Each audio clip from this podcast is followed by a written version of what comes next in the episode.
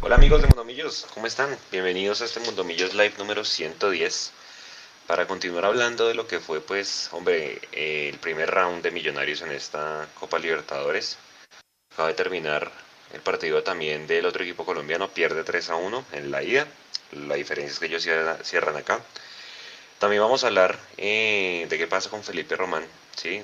Se dice que la negociación está bastante complicada, vamos a ver en qué termina ese tema y vamos a ver si eso es directamente proporcional pues al nivel que está mostrando, ¿no? Creo que es un tema para, para debatir acá muchachos.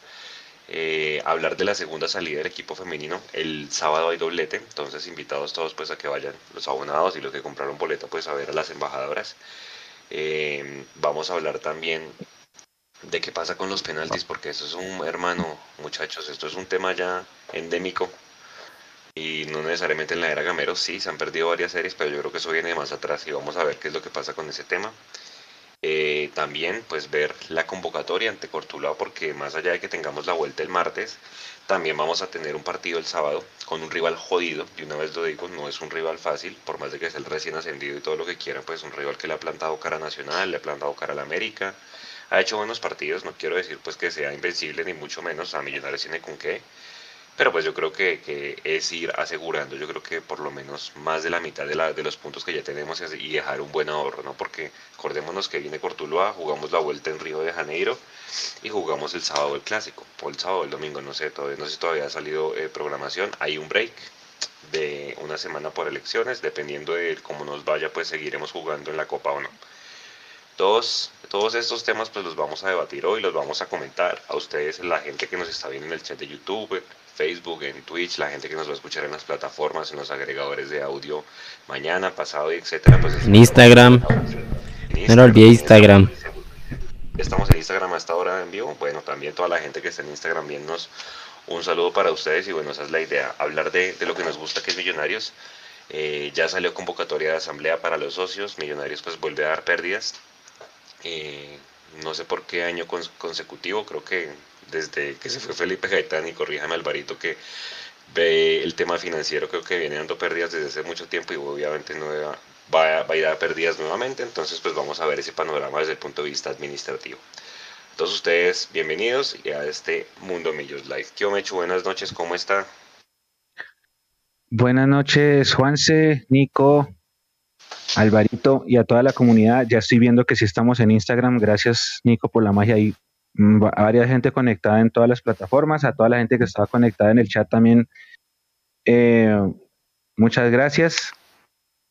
Acá están diciendo que Maca me regañó en la rueda de prensa. Lo que pasa es que Maca, yo le hice la pregunta a Maca de por qué no hacíamos un gol de tiro libre directo y él pensó que era una pregunta de penalti. Entonces respondió lo que no es. Decía que, decía que el número es falso, pero el número es verdadero. Llevamos 14 meses sin hacer un gol de tiro libre. Pero entonces él se, pegó de que había dicho un gol de penalti contra el América y lo valió como si fuera un tiro libre directo. Esa es la razón. A todos mil muy buenas y gracias a, a todos por estar como siempre conectados con nosotros en este, en este capítulo del live. Y sí, yo sigo diciendo y sigo insistiendo que nosotros cuando tenemos los retos importantes el equipo se arruga no solamente porque vota penalti, sino porque en momentos decisivos pasan cosas. Pasan cosas como que nos hacen un gol al minuto 90, pasan cosas como que nos remontan en cinco minutos, pasan cosas como que nos empatan un partido faltando dos minutos para el final del primer tiempo.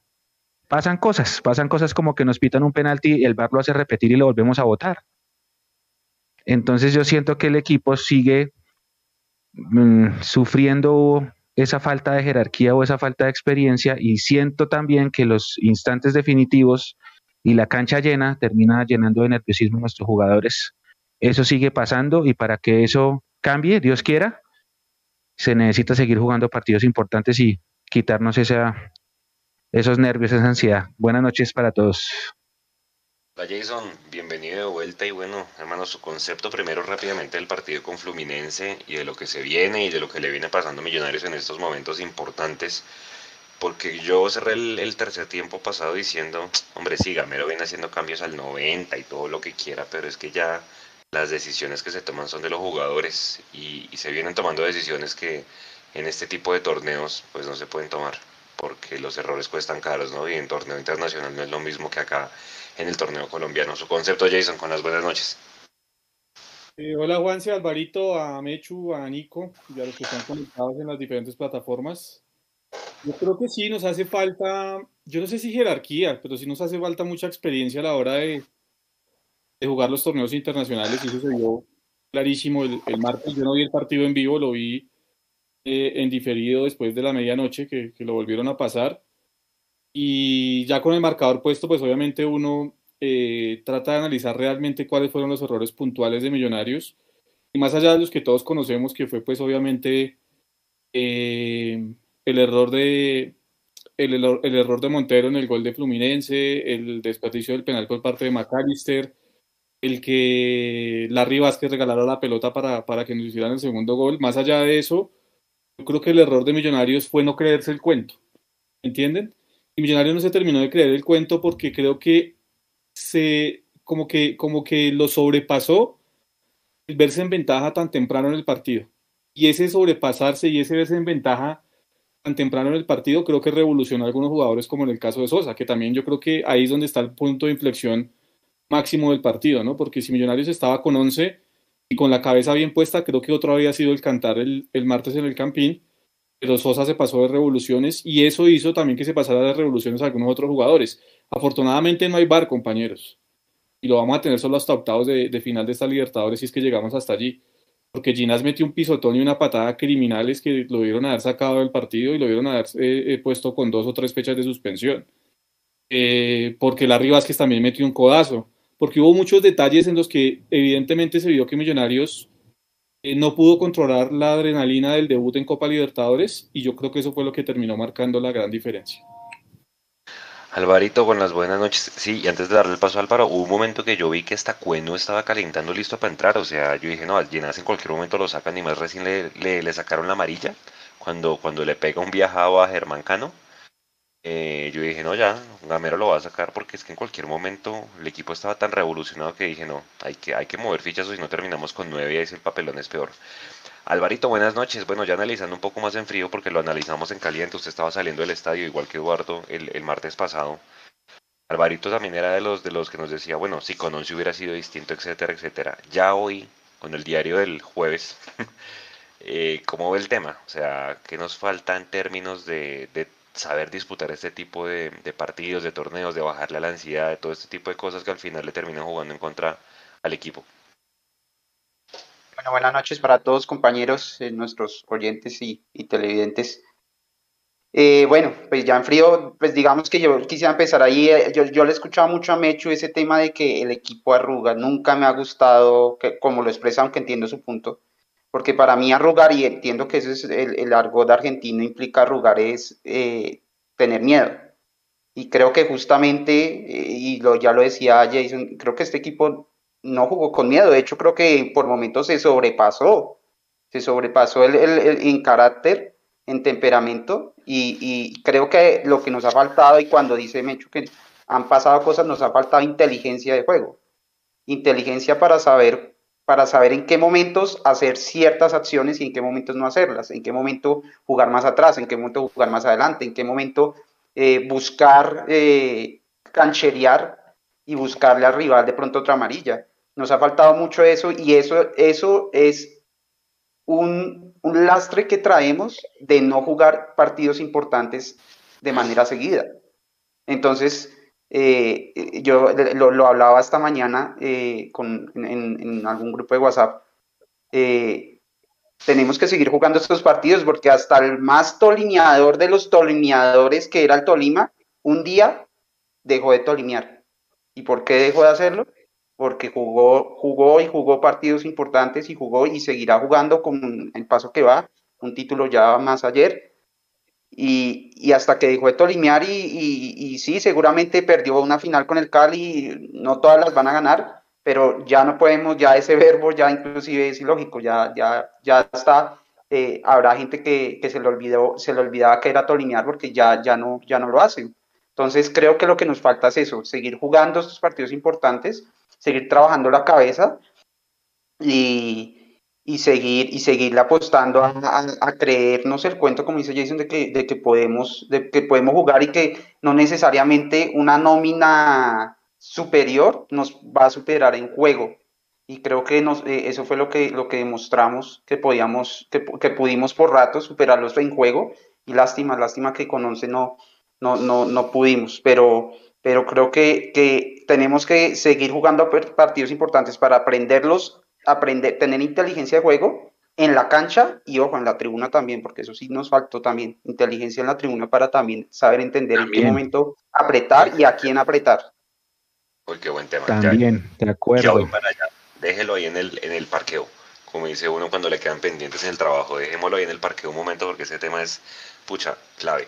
Ahí está Leandro. Leandro, buenas noches, bienvenido a su casa, Mundo Millos nuevamente. Ya nos escucha, una prueba, prueba de sonido rápida. Bueno, cuando pueda, me mete el bus ahí de una. Yo les quiero preguntar una cosa a, los cuatro, a, la gente que nos, está, que nos está viendo, porque uno dice, pues pucha, eso es mal del fútbol colombiano, Nacional acabó de perder también por errores, vos, etcétera. ¿Hasta dónde llega la línea, muchachos? Ser un equipo colombiano, de que la mentalidad no nos ayuda, de que el fútbol colombiano está en deuda con los torneos internacionales, y hasta dónde llega la línea de que Millonarios pierde ese tipo de partidos por falta de experiencia en torneos internacionales, porque son dos cosas diferentes. Una es porque no tenemos experiencia jugándolos, y ahorita vamos a ver lo que escribió el mismo Rafael Roballo en una publicación que hicimos, donde su posición es que Fluminense tenía jugadores de 30, 31, lo que tiene Felipe Melo, no sé cuántos años tiene, y que por eso la experiencia pesó en este caso. Pero otra cosa es, listo, la falta de experiencia es una cosa y el no y el y la mentalidad del, del, equipo colombiano que está en deuda hace rato en el tema continental, ¿qué tanto pesa? Y arranco por usted, don Leandro. Buenas noches. Si me alcanzo a escuchar la pregunta, puedo. Sí, sí. ¿Me escuchan perfecto? ¿Bien? Sí. ¿Qué tal? ¿Cómo les va? Buenas noches. Un saludo para todos.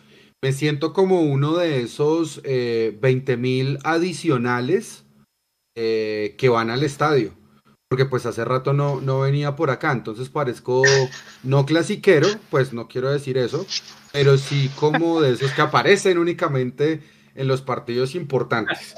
Un placer, ¿cómo les va? Eh, más allá de la pregunta, eh, yo creo que está bien todo, ¿no? Pues la empresa pierde plata, nos encanta participar, entonces yo creo que todo está bien, ¿no? Nada raro, pues yo no le veo nada raro.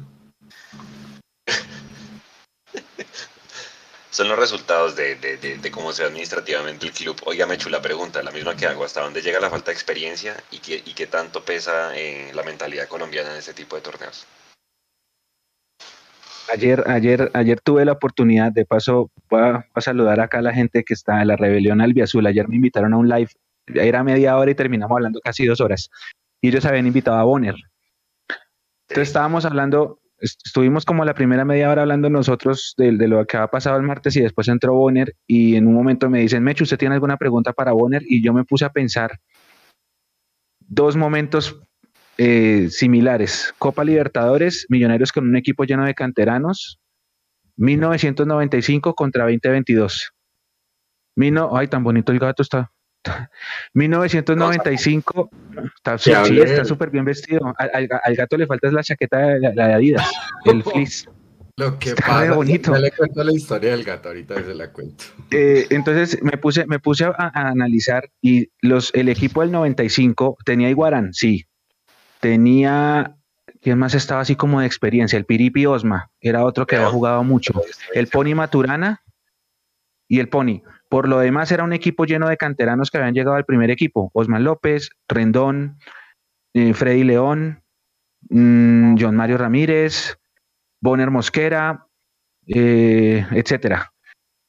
Y entonces yo le preguntaba a Bonner qué diferencia había de ese equipo, porque ese equipo jugó contra la Católica y le metió cinco de primerazo. Ese equipo fue a Medellín y le ganó a Nacional. Ese equipo le ganó a la U de Chile y se clasificó primero del grupo. Y es un equipo que tenía jugadores que nunca habían jugado la Copa Libertadores pero que supo eh, llevar el reto. Y acá siempre pasan cosas, es que, listo, está bien, le, voy a comprar al varito que la palabra de pronto no es arrugar, por, lo, por, la, por la connotación y la definición del, término argentino, se la compro. Pero al mismo tiempo, tengo que decir, es que mire, le hicimos un gol al América al minuto 8 del primer tiempo, el 5 de junio, y nos caímos. Ayer hicimos un gol al minuto 7 y nos derrumbamos. Eh, lo de los penaltis no es normal. Eh, y siempre pasan cosas. Entonces, no, yo no voy a decir acá pues que estamos rezados o algo así. Simplemente no se sabe manejar el, no se sabe manejar este tipo de retos. La cabeza se afecta. Yo sí soy partidario de que la cancha llena afecta al jugador. Ahora mencionaron otro detalle que fue el de, el de la afición que tampoco se supo meter en el partido. Eso también llena de nervios al jugador. Entonces siempre terminan pasando cosas raras y nos terminan quedando grandes los retos. El técnico tampoco se ayuda. Si, el, si, si sale la edición, ¿cuánto dio? Cinco minutos el árbitro y hoy manda tres cambios, ya quemó el primer minuto, quemó dos minutos solamente con los tres cambios. Entonces, como que cada cosa no, no, no, no, no fluye y por eso nos pasan estas cosas. Hay gente que dice que es que la Copa Libertadores hay que saberla jugar, pero es que sí, tienen razón. Uno tiene que ir e ir e ir y todos los años. Y yo les he dicho acá en este espacio muchas veces que si de 20 equipos, 8 van a torneo internacional, Millonarios tiene que ir siempre a torneo internacional de aquí en adelante. Que lo que pasó en 2020 es un papelón, que no fuimos a nada. Pero si van 8 equipos, Millonarios por lo menos a Sudamericana sí tiene que ir siempre. Ahora, con todo y eso, siempre nos está pasando algo y, y nos está quedando grande el reto. Entonces, una cosa es que uno tiene que saber jugar la Copa Libertadores, pero otra es que ese equipo del 95 era muy diferente a este. Ese equipo se quería comer vivo a todo, al que sea. ¿Qué diferencia? Y, y, estaba el ángulo para Jason, no mentiras, para, el que quiera opinar, pero pues Jason ahí, ahí le doy la palabra. eh, el 95 lo dirigía Popovic y Popovic tenía una cancha enorme. ¿Qué diferencia de pronto puede tener Popovic a lo que tiene hoy Gamero? Porque Popovic tenía mucha cancha y mucha experiencia en temas internacionales. Gamero no los tiene todavía. No diciendo que Gamero sea mal técnico. Y yo no sé, Juanse, porque es que eh, me tendría que remontar a ver cuántas veces Popovich había, había, disputado la Copa Libertadores y en las condiciones que las está disputando Millonarios en este, en este semestre. Porque es que Popovich llegaba a, grupo y llegar al grupo, pues digamos que te da una, una ventaja más tener que jugar una fase de eliminación para poder llegar a esos grupos. Es, es, diferente tanto el contexto de lo que era el fútbol en ese momento, de lo que es Popovich. Popovich hoy no dirigía a ningún lado. O sea, hay que, hay que ser conscientes de eso. Popovich hoy no estaba dirigiendo en, en ningún lado porque pues no, no, no tendría la, la capacidad y la actualización necesaria para estar dirigiendo. Él era una, un, un, tipo de la vieja ultranza, sabía muchísimo, es cierto, un viejo zorro, pero difícilmente estaría dirigiendo hoy además porque detestaba a los empresarios, empecemos por ahí. Entonces, eh, es, muy diferente el panorama, es, muy complejo hacer una comparación. Yo, yo, creo que no cabe, de hecho, no cabe la comparación del, equipo del 95 al de este, por todo, por la fase que se está jugando, por quién era el técnico, por cómo estaba conformado el equipo en aquel momento y cómo está conformado ahora. Creo que no cabe la, la comparación. Lo que sí a mí me queda eh, en, digamos, en el aire es lo que dice Mechu, que al jugador la cancha llena le, sigue pesando. Yo digo, mm, pues es que a los jóvenes, jóvenes del equipo no le terminó pesando tanto. Sería a los que realmente les tendría que pesar. Es decir, yo vi a Ginás desbordado en algún momento con un poco más de adrenalina de la que normalmente se le ve, pero no le pesó el partido. O sea, se pudo haber ido expulsado, es cierto, pero no le pesó el partido. Yo vi a Bertel con todo y que venía de una lesión y que seguramente jugó con alguna molestia, porque el mismo Gamero nos había dicho que no llegaba para el partido. Eh, y yo vi que tampoco le pesó el partido y tenía a Luis Enrique por esa punta, que es el jugador más destacado de ellos, ¿no? Entonces, y no le pesó el partido. Yo vi a Vega que tampoco le pesó el partido. Yo vi que los de experiencia fueron los que terminaron eh, un punto por debajo de los demás. Me refiero a Montero, porque es que Sí, nos quedamos con el penal que vota Maca, es cierto. Maca volvió en un momento decisivo y desafortunadamente para él, para el hincha de Millonarios, para el cuerpo técnico, para las intenciones del club, él volvió a fallar. Es una, es una realidad. Eh, y justo veníamos de dos victorias sin él en el terreno de juego y entonces todo el mundo está pegado de que Millonarios juega mejor sin McAllister. Eh, pero también se equivocó Montero. Yo no me quiero imaginar el bullying que le estarían haciendo a Juan Moreno si Juan Moreno hubiese sido el del, el del error del, del, del, gol, del primer gol de, de Fluminense. ¿Sí? ¿Sí? eso es cierto. Y también se equivoca Sosa, que es uno de los refuerzos que trae Millonarios, que tiene todas las capacidades y tiene todo, todo para jugar en Millonarios, pero uno de los refuerzos que trae el profe Gamero y al que le vota la confianza a los tres partidos, pues no puede salir con la babosada que salió Sosa, porque perdónenme la expresión, pero fue una babosada. Usted no puede ir con esa situación yendo arriba en el marcador, tratando de imponerse y llevando el partido de buena manera, porque hasta ese momento Millonarios no era superior, Leo, ya le doy la palabra, no era superior, pero eh, yo creo que manejaba bien el partido y estaba manejando el resultado. Y Sosa se va con una estupidez de estas y se hace expulsar. Entonces, ayer para mí, realmente, yo no entiendo a tipos de la, de, la jerarquía o el recorrido que tiene Montero, que ya ha jugado Copa Libertadores y ha estado en selección nacional los partidos que tiene McAllister, que yo creo que ya, no sé, me hecho usted tendrá el dato, pero profesionalmente debe estar cerca de los 400 partidos, no sé cuántos partidos tendrá McAllister. Eh, y Sosa, que es un tipo que, pues, si bien no tenido recorrido internacional, pues es un tipo que ya viene también haciendo su recorrido futbolístico y es interesante. Eh, ellos fueron los que ayer. Para, ah, y Larry Vázquez, pues dígame el error de Larry Vázquez. Entonces, si ustedes miran ayer, es decir que a estos cuatro tipos les pesa el estadio lleno, no sé hasta qué punto. Yo creo que es que eh, las cosas pasan porque tienen que pasar y no tenemos la jerarquía o el recorrido que tienen ellos. ¿Ustedes vieron cuando entró Ganso? Ganso no corrió. Ganso únicamente recibía y tocaba. Recibía y tocaba, recibía y tocaba. Es, es, es, interpretar el juego y creo que eso sí le hace falta a los jugadores de Millonarios, interpretar el juego, pero no creo que se abrumen el edito por el tema del estadio lleno hacer una, ni siquiera puedo hacer una pregunta, eso es una afirmación, eso lo hizo, lo hizo Alejandro Pino Calado hoy en, ayer, perdón, en la titular. Él preguntaba, ahora que está diciendo Jason, a quien le envío un gran abrazo, está diciendo eh, cuántos partidos puede tener Montero, puede tener McAllister, puede tener Larry Vázquez. ¿Y cuántos de esos tienen cuántos partidos en, en Copa Libertadores? Me contaron los partidos a McAllister en Libertadores, 14, no más. De acuerdo. Entonces, yo creo que si este es un torneo aparte, diferente, se juega continental, contra equipos de mayor calado, envergadura, pues con 14 partidos, yo creo que no hay experiencia. Creo que no la hay. Pero Leito, no es la culpa de ellos, ¿no? No, no, no, no, no. No, por supuesto, hombre. Ni me faltaba. Estoy hablando, estoy hablando de cuántos juegos tienen en Copa Libertadores no cuántos en Millonarios, eso no, no tiene nada que ver. Y segundo, que Pablo Enrique Ganso le pasa eh, una pierna por encima a cualquier jugador de Millonarios y vale mucha más plata. Eso es lo primero. Y lo segundo, así digan que no se arrumó o lo que sea, que las diferencias económicas son abismales. El trabajo que tiene que hacer Millonarios es repetir y repetir y repetir el torneo internacional, llámese Libertadores o Sudamericana. Son abismales ese es el primer punto. Y dos, rápido. Si no hay experiencia, mucho menos la va a tener Sosa. ¿Cuántos partidos de Libertadores tenía Sosa en este momento? Uno. Creo. ¿O estoy equivocado? Uno como titular y otro, jugó en otros dos con el. Listo.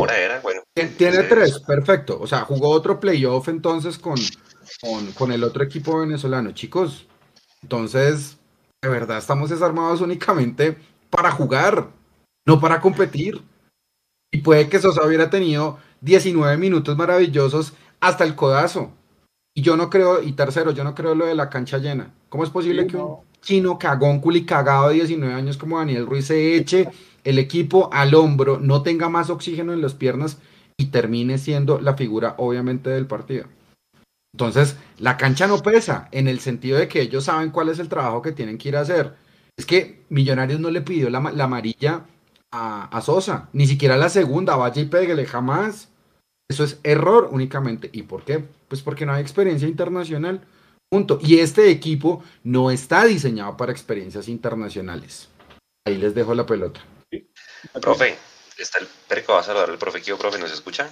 Carlitos. Sí, claro, los escucho. ¿Cómo están? ¿Cómo les va? Eh, estaba en clase y, me vuelo de clase que estoy estudiando para, para acompañarlos un rato. Ah, Con respecto a lo que a lo que preguntaba ahorita mm, eh, Juanse, que escuché lo del tema de, de Popovic, em, yo creo que el tema pasa por lo que decía Jason del formato y pareciera que ser campeón de Copa es un castigo y pareciera que ser el mejor en reclasificación fuera un castigo porque el mejor de todo el año va a esa fase previa y el campeón de Copa Colombia también va a fase previa. Entonces es un formato en el que antes no estábamos acostumbrados y simplemente el, merecedor de Libertadores iba a fase de grupos, por un lado. Por el otro, las diferencias de Argentina, Brasil, Colombia no eran tan groseras como lo son hoy en día y la cantidad de equipos clasific de cupos que se le dan a Argentina, que se le dan a Brasil, antes ustedes me corregirán si yo estoy equivocado, pero antes no era tan diferente la, la cantidad de cupos que se le daban a equipos argentinos o brasileños. Sí, estoy de acuerdo con usted. O sea, ese formato cambió un montón y de pronto sí, la... ¿Sabe qué influye también, Juanse? Es que hasta la, digamos, del 2005 para acá, los equipos brasileños fue que realmente empezaron a darle importancia a la Copa Libertadores. Habían ganado la Copa Libertadores, es cierto. Cruzeiro, Sao Paulo, bueno, en fin.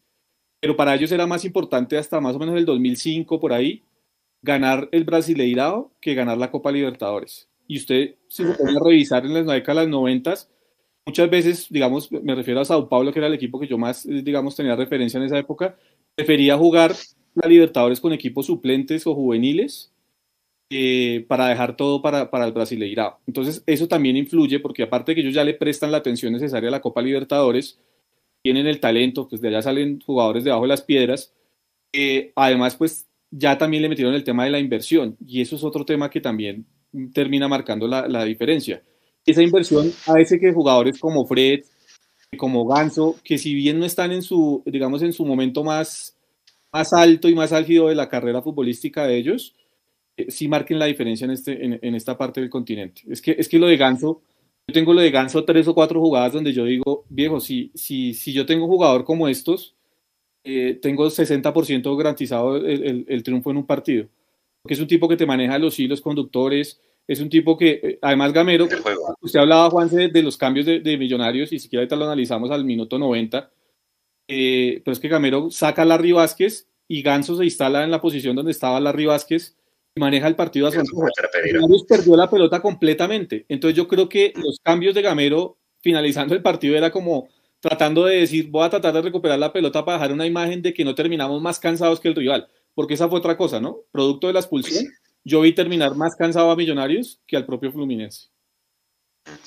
Alvarito, quiero preguntarle a usted esto, porque ya vimos el tema de la jerarquía, pero quiero preguntarle desde la estructura, que hay una pucha, una diferencia enorme en costo de nómina. Yo al Mechu le mandaba el dato, ¿no? La nuestra es como 20 mil millones y la de Fluminense era como 68 mil, 68 eh, millones de dólares. Una cosa, pues casi dos, tres veces. Póngale cuidado cuántas personas vinieron en la delegación de Fluminense. 57 personas. 27 jugadores. O sea, más o menos por cada jugador, por lo menos una, una persona del, del cuerpo técnico. Dos médicos, un nutricionista, Leandro, tres analistas de video, tres analistas de video.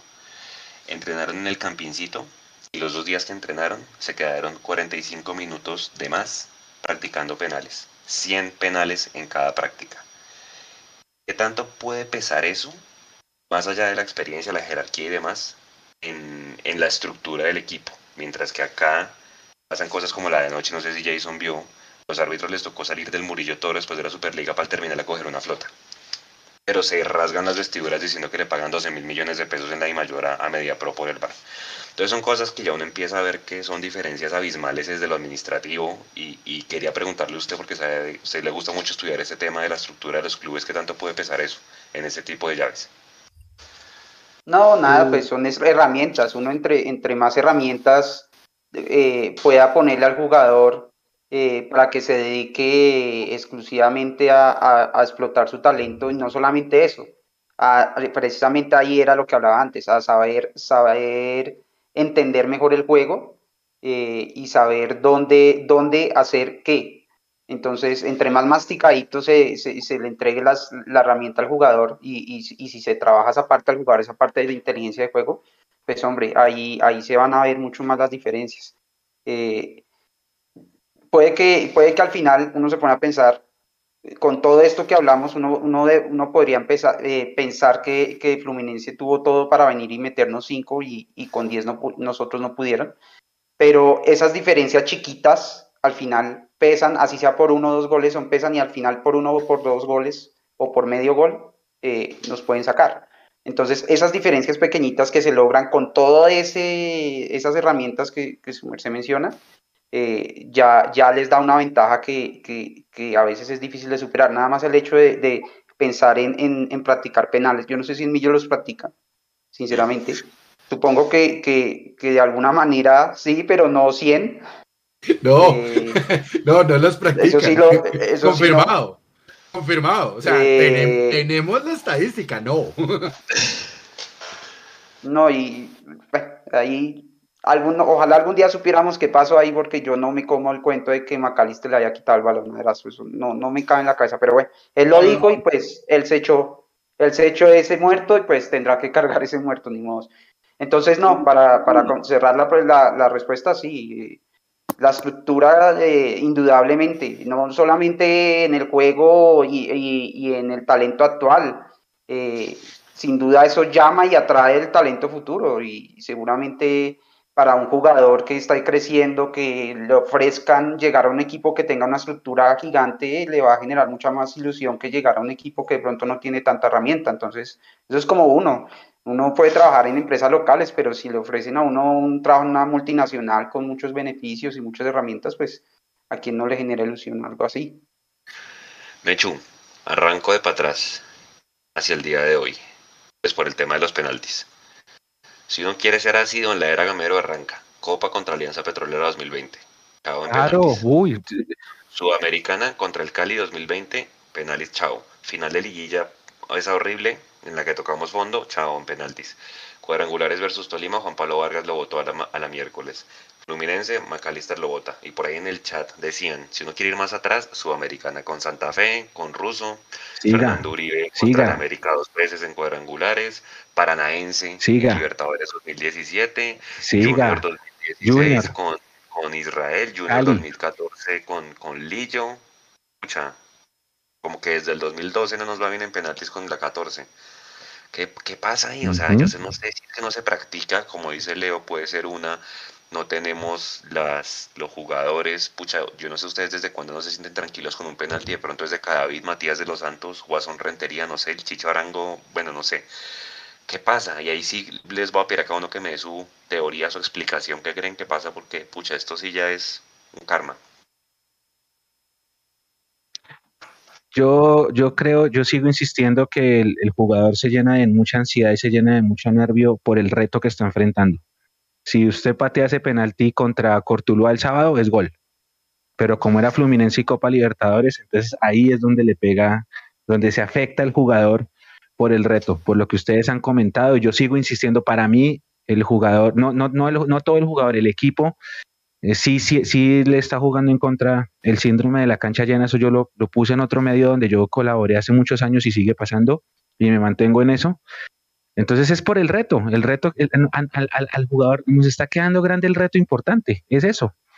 Y oiga, no sabía lo de los árbitros, pero no tiene sentido, porque si usted sale de Ibagué a las 10 de la noche, coge una flota, llega a las 2 de la mañana, ya no hay aviones. No entiendo para qué se volvieron en flota, quédense en hotel y igual salgan a las 5 de la mañana. Bueno, Leandro. Por ahorrarse la plata, Mechu, así es sencillo. Sí. Leandro, pero los mandan al Dorado a, a, que se queden haciendo espera de que salga el vuelo a, Tal cual. Rarísimo. Los, necesitan, porque ojo, porque mañana empieza la fecha. Entonces los necesitan para esta fecha. Por eso la premura de enviarlos en, bus.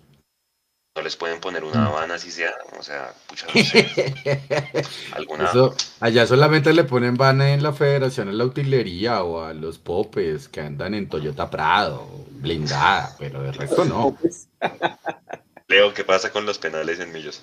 No, mire, Usted ahorita lo decía, un médico, nutricionista, patearon 100 penales, tienen tres analistas de videos y trajeron una delegación de 57 personas. Si a mí ellos me dicen, más allá de que practicaron 100 penales, que eso me va a resultar en un gol adicional al rival, le compro totalmente. Patear 100 penales puede ser. No hay problema con patearlos porque es que se tiene que entrenar todo. Se tienen que entrenar las jugadas de laboratorio, los tiros en corto. Eh, ah, sí, qué, belleza, ¿no? Eh, los, los, cobros, los cobros de tiro de esquina en corto, las jugadas de, de, balón parado pateando de tiro libre, pero pues que se hace en laboratorio y otro sinfín de cosas más. Los tacos, las fintas cuando no se tienen que hacer y ese tipo de cosas que ellos se preparan para ganar. Y ellos entienden que patear un penal significa ganarle al rival. Eso es lo primero. ¿Por qué patean 100 penales? Porque de esos 100 penales necesitan votar 99, pero que uno solo entre me signifique 3 puntos y no sé cuántos miles de dólares más, porque pues eso es lo que, lo que cuenta al final. Entonces ellos saben, las personas van a llegar acá, los jugadores, con toda esa delegación, porque tienen que cuidar una inversión de no sé cuántos miles de millones de pesos. Por eso es que tienen ese tipo de, estructura, porque tienen que cuidar no solamente al jugador de 38 años como Fred, no solamente a Ganso, no solamente a Felipe Melo, sino también a la joyita 11 porque tiene 20 años y que no se vio tanto, pero es, una, es un gran muchacho que hay que tenerle eh, respeto porque es un, un gran prospecto para el fútbol mundial. Eso es lo que pasa. Entonces, un penal define muchas cosas y a Millonario le viene pasando, como ustedes mismos lo están diciendo, después de la 14, que mal los penales. Pues acá parece que no es una política ni de ningún técnico ni tampoco institucional que todo se entrene. Más bien, todo se entrena menos los penales. Imagínense. Profe, ¿qué pasa con los penales en Millos? Es que ustedes hacen, bueno, eh, eh, hizo Juanse un recuento de todos los penales desde 2012 y solamente hemos tenido dos internacionales. Para, sí, ¿cierto? Paranaense y, el, y este último. Entonces, la, lo que dice... Santa Fe. Ah, y Santa, Fe, por Sudamericana. Sí, señor. Santa Fe por Sudamericana.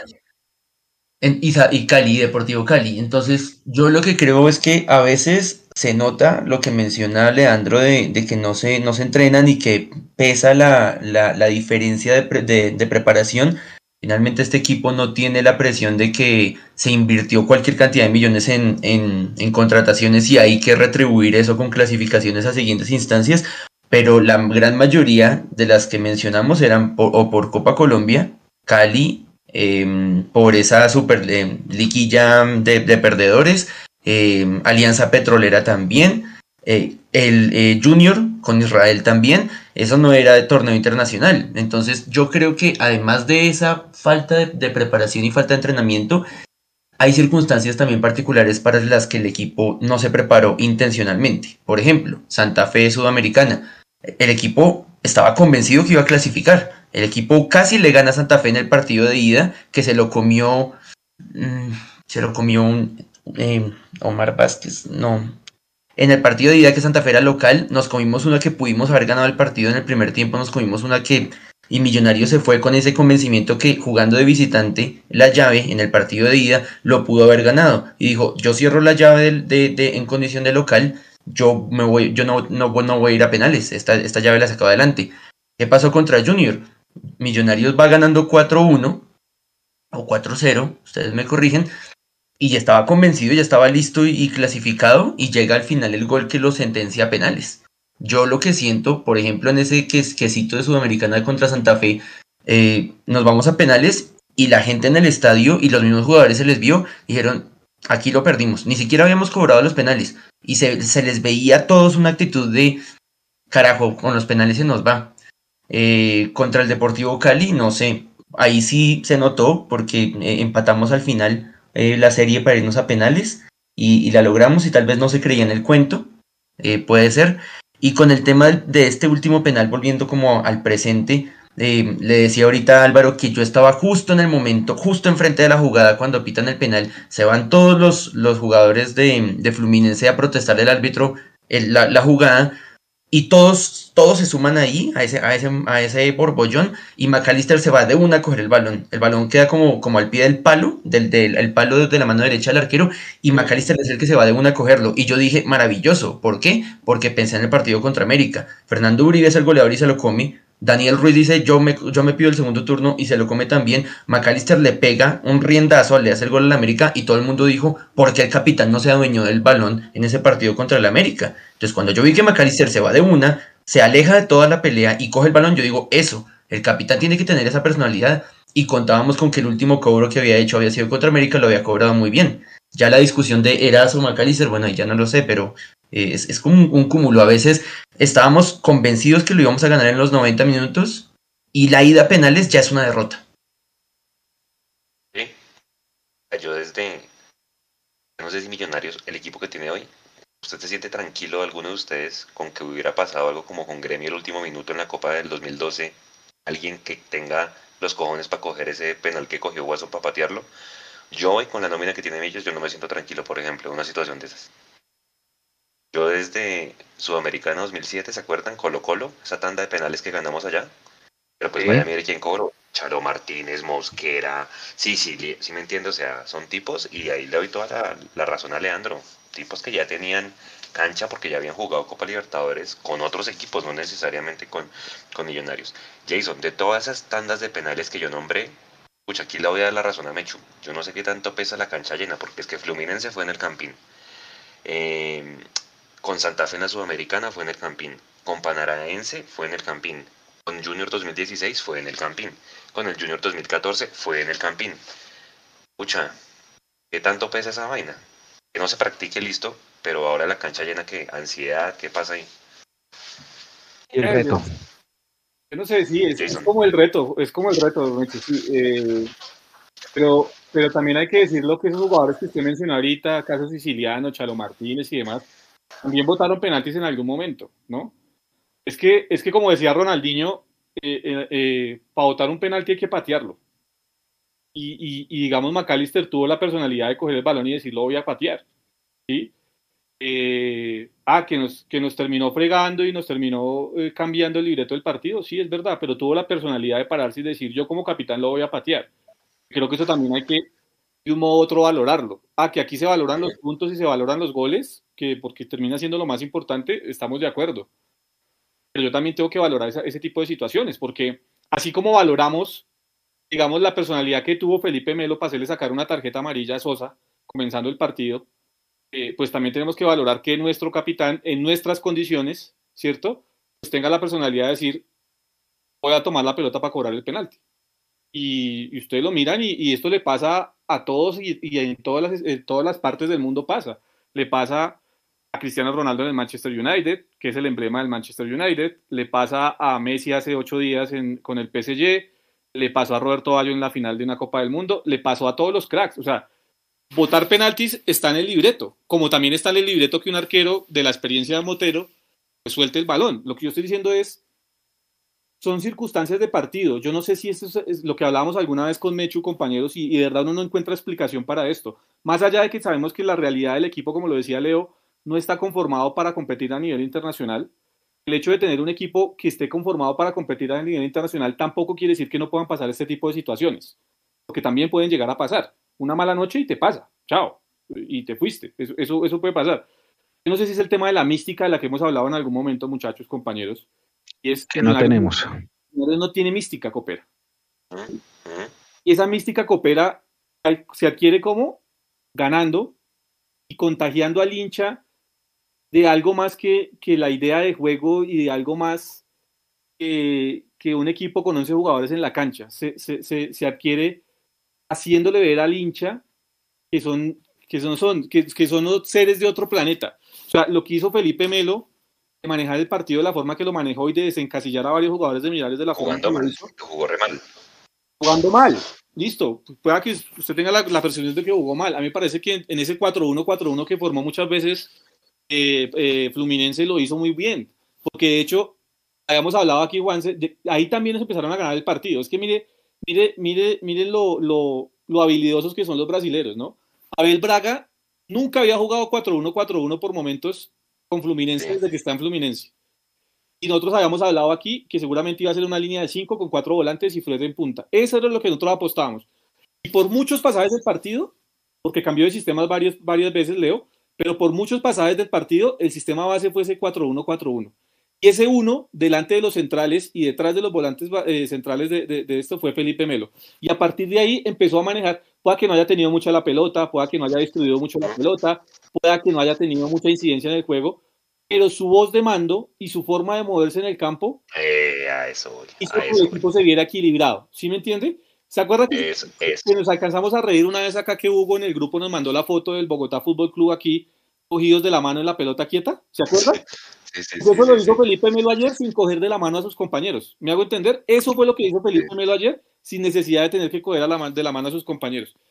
Ese tipo de jugadores no lo tenemos nosotros, ¿sí? No, es que son dos libertadores encima. Y, y, igual, no quiere decir que nosotros, pues vea lo que le pasó al otro equipo hoy.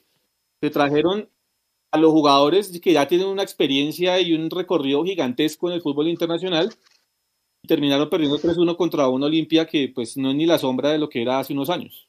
¿sí? Eh, lo que tiene mística copera. Eh, ah, bueno, le, por eso, Becho, ¿se da cuenta? Entonces, es, es quizá esa sea la explicación. Es efímera, es subjetiva, lo que usted quiera, Leito, ¿sí? Pero quizá esa sea la explicación, porque es que no, no, no me explico de otra forma. Que usted vaya ganando el partido de local a los siete minutos, eh, 1-0 con un golazo que esté imponiendo condiciones de juego, porque hasta ese momento Millonarios las imponía. El jugador que hace el gol, que estaba siendo determinante, moviéndose por todo el frente de ataque, se haga expulsar de la manera boba, tonta que se hizo expulsar, y que después usted tenga la posibilidad además de meter un penal arrancando el segundo tiempo para volver a, a, encasillar el, camino, y usted lo termina votando, yo no le hallo otra explicación, es pura falta de mística. O sea, no, no le veo otra explicación. Y nos ha pasado no solo con este equipo, sino con otros que nos hemos dicho, y este equipo era, era más, eh, inclusive el de la Suramericana 2007, fue una gran Suramericana, pero nos quedamos en la semifinal, nos quedó faltando eso al final en la semifinal, ¿sí? Entonces yo creo que eso, eso es algo que viene con los clubes y a lo que Millonarios le viene pesando desde hace mucho tiempo. Alvarito, te viene el tema harto, pero pues toca tocarlo, hermano, ¿qué hacemos? Sacando el penalti, ya hagan de cuenta que el penalti no lo votó McAllister. El juego de McAllister Silva comenzar con usted, porque pues obviamente en frío de pronto ya le cambié la percepción y Nico, yo por ahí le mandé una foto si quiere, póngala, de mm, pues de McAllister. Pues hay dos, dos divisiones, ¿sí? Los que dicen que McAllister tiene que estar y los que dicen, ¿sabe qué? Es que yo vi a McAllister que no estuvo en tres partidos y me doy cuenta que el equipo fue más rápido y fue más para adelante y fue más, más vertical, perdón. ¿Cómo lo vio usted? Ya en frío, sin, sin ya habiendo de pronto visto los datos, el partido nuevo, concepto de Maca. Bueno, yo, yo quisiera responder la anterior de los penales aportando una cosita pequeñita que es que creo que creo que en esos momentos decisivos, sobre todo en los penales, eso, eso también se trabaja no solamente desde la parte de la técnica para patearlo, sino también desde la parte mental.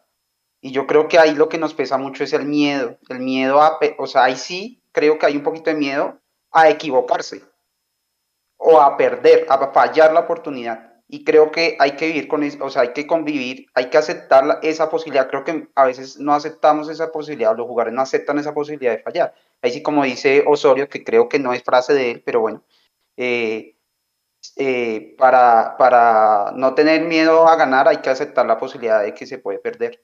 Entonces, eh, yo siento que en esos momentos claves eh, el jugador se concentra tal vez más en lo que puede pasar si falla que en lo que puede pasar si, si acierta. Y yo creo que eso es un tema que hay que trabajar mentalmente. Eh, ya volviendo al tema de Maca, bueno, es que ahí, ahí hay varias cosas. El, hecho de que nos hayamos, hayamos quedado con 10 cambia mucho el análisis, porque él exige un partido muy diferente tanto a McAllister como a Ruiz como a McAllister y Ruiz básicamente fueron los que les cambió mucho el partido porque Ruiz le tocó mandarse a la derecha, McAllister le tocó centrarse a la izquierda y marcar un poco más. Entonces es, es un poco difícil comparar el partido de McAllister respecto a los, a los anteriores que había jugado, donde, concuerdo, eh, había pasado a un juego de posesión eh, que ralentizaba mucho al equipo eh, y, que, y, que, y se veía un Maca más preocupado por ser un técnico extra en la cancha que por eh, hacer su función, que era tener esa visión de juego y, y, armar jugadas de gol, eh, que es en lo que él destacó el año pasado y en lo que nos volvimos prácticamente Maca dependientes, porque la visión de juego que él mostraba en la cancha no la tenía ningún otro jugador de Millos. Ese, ese que era capaz de, de poner el pase imprevisto, el que nadie veía, y, y el que abría los espacios ese Maca que, que, vimos en, en, los partidos, en los primeros partidos, yo no lo vi en este partido, inclusive jugando con 10.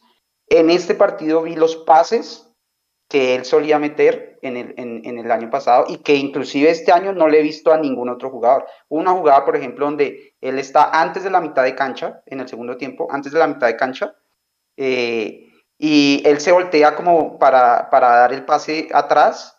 Eh, amaga, se voltea y rápido mete un pase a la derecha que deja solo a Daniel Ruiz de frente contra el arco y, llega un defensa eh, de, Fluminense y le hace la falta que para mí esa jugada era, era roja. Yo no sé si, si Leo la pudo analizar, porque para mí Dani iba directo de frente al arco y, y lo frena, le hacen falta. Eh, no sé si, la verdad no, no recuerdo si ahí aplica roja por último hombre porque estaba el arquero igual, pero, pero, pero creo que era una opción manifiesta de gol que le frenan con un pase preciso de Maca hacia adelante. Hubo otra jugada donde él maneja, eh, se va hacia la, se va abriendo hacia la izquierda, le va abriendo el, el, espacio eh, Jader y en vez de pasársela a Jader la abre paralela a la cancha y le queda a Dani, que Dani lastimosamente por el perfil cambiado eh, no sabe eh, hacer un control dirigido al balón y se le va muy larga y, pierde la oportunidad. Entonces a lo que voy es que la función principal de Maca, que es generar espacios y generar eh, opciones o pases hacia el espacio, hacia adelante, en este partido y con 10 la pudo ejecutar hasta cierto punto. Claro, el jugador que trata de jugar hacia adelante, Maca o Ruiz, los jugadores ofensivos que tratan de generar esos pasos adelante, pues son más susceptibles a, errores. Entonces, si Maca, seguramente va a tener un, porcentaje de, de, pase acertado más bajo que los demás, porque pues su función es justamente tratar de arriesgar un poco más. Y si vemos Ruiz, Ruiz también se equivocó en varias donde uno o no soltó el balón o dos, eh, no, no pudo sacar ese, ese, ese remate al arco. Claro, Ruiz termina siendo más desequilibrante y eso es más vistoso y para mí sin duda fue la figura. Pero yo, por lo menos, el partido de Maca no lo valoro como malo, tampoco brilló, pero teniendo en cuenta que jugamos con 10, creo que, estuvo a la altura, sacando el tema del penal, ¿no? Porque el tema del penal, como yo decía, eso sí fue lastimosamente un, algo que no debe pasar, o sea, pero, eh, generar un penal, ah, bueno, bueno, y, y, resalto también esa jugada y eso que él trató de hacer por muchos pasajes del partido, que, es, que fue lo que él siempre eh, trató de recalcar, ritmo de juego. Él siempre trató de jugar rápido, de hecho esa jugada del penal nace por un tiro de, un tiro, un saque de banda, que él cobra rápido y se, asocia, con Daniel, hace un par de, pared, de paredes, hasta que pone a Daniel en el área y logra, logra sacar el penal. Entonces creo que él le metió un poco más de ritmo de lo que estaba metiéndole antes, que antes coincido estaba lentísimo, estaba eh, teniendo mucho el balón y, generando que el equipo jugara muy lento. Esta vez le metió un poco más de ritmo al balón, le metió por fin un poco más de visión y de esos pases que lo hicieron ver como el mejor jugador del FPC del, año pasado.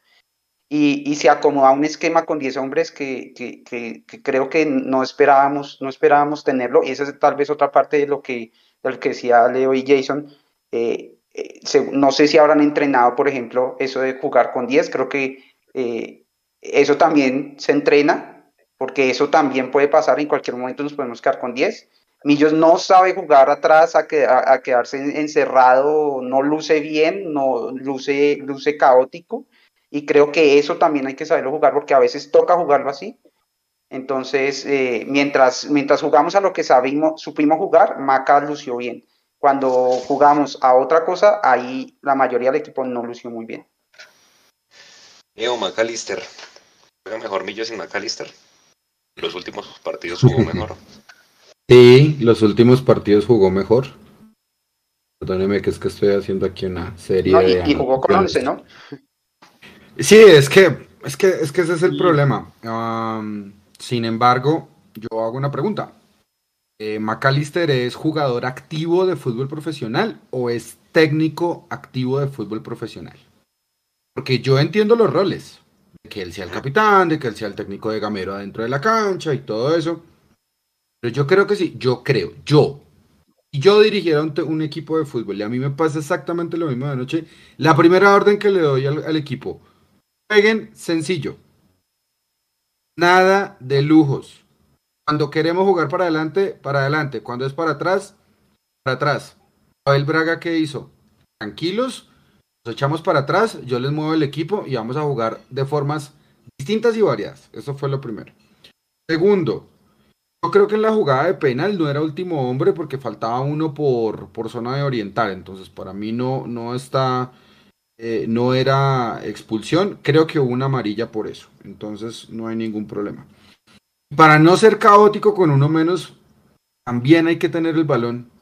Creo que Millonarios no tuvo el balón no tanto con 10 o con 11 o con 9. No tuvo el balón. No lo tuvo. No vamos a saber y nunca lo vamos a saber si con 11 hubiéramos podido. No lo vamos a saber. Yo creo que también el hincha de Millonarios debería dejarse de hacer ese pajazo mental de que hubiera pasado si Sosa de acuerdo. no hubiera sido expulsado. No más pajazos mentales. Millonarios con 10, como dice Álvaro, tiene la, creo que tiene toda la razón. Se ve muy mal cuando juega con 10. ¿Por qué? Porque es que a Millonarios le gusta atacar. Pero dejemos ya el pajazo mental que hubiera pasado. Sí.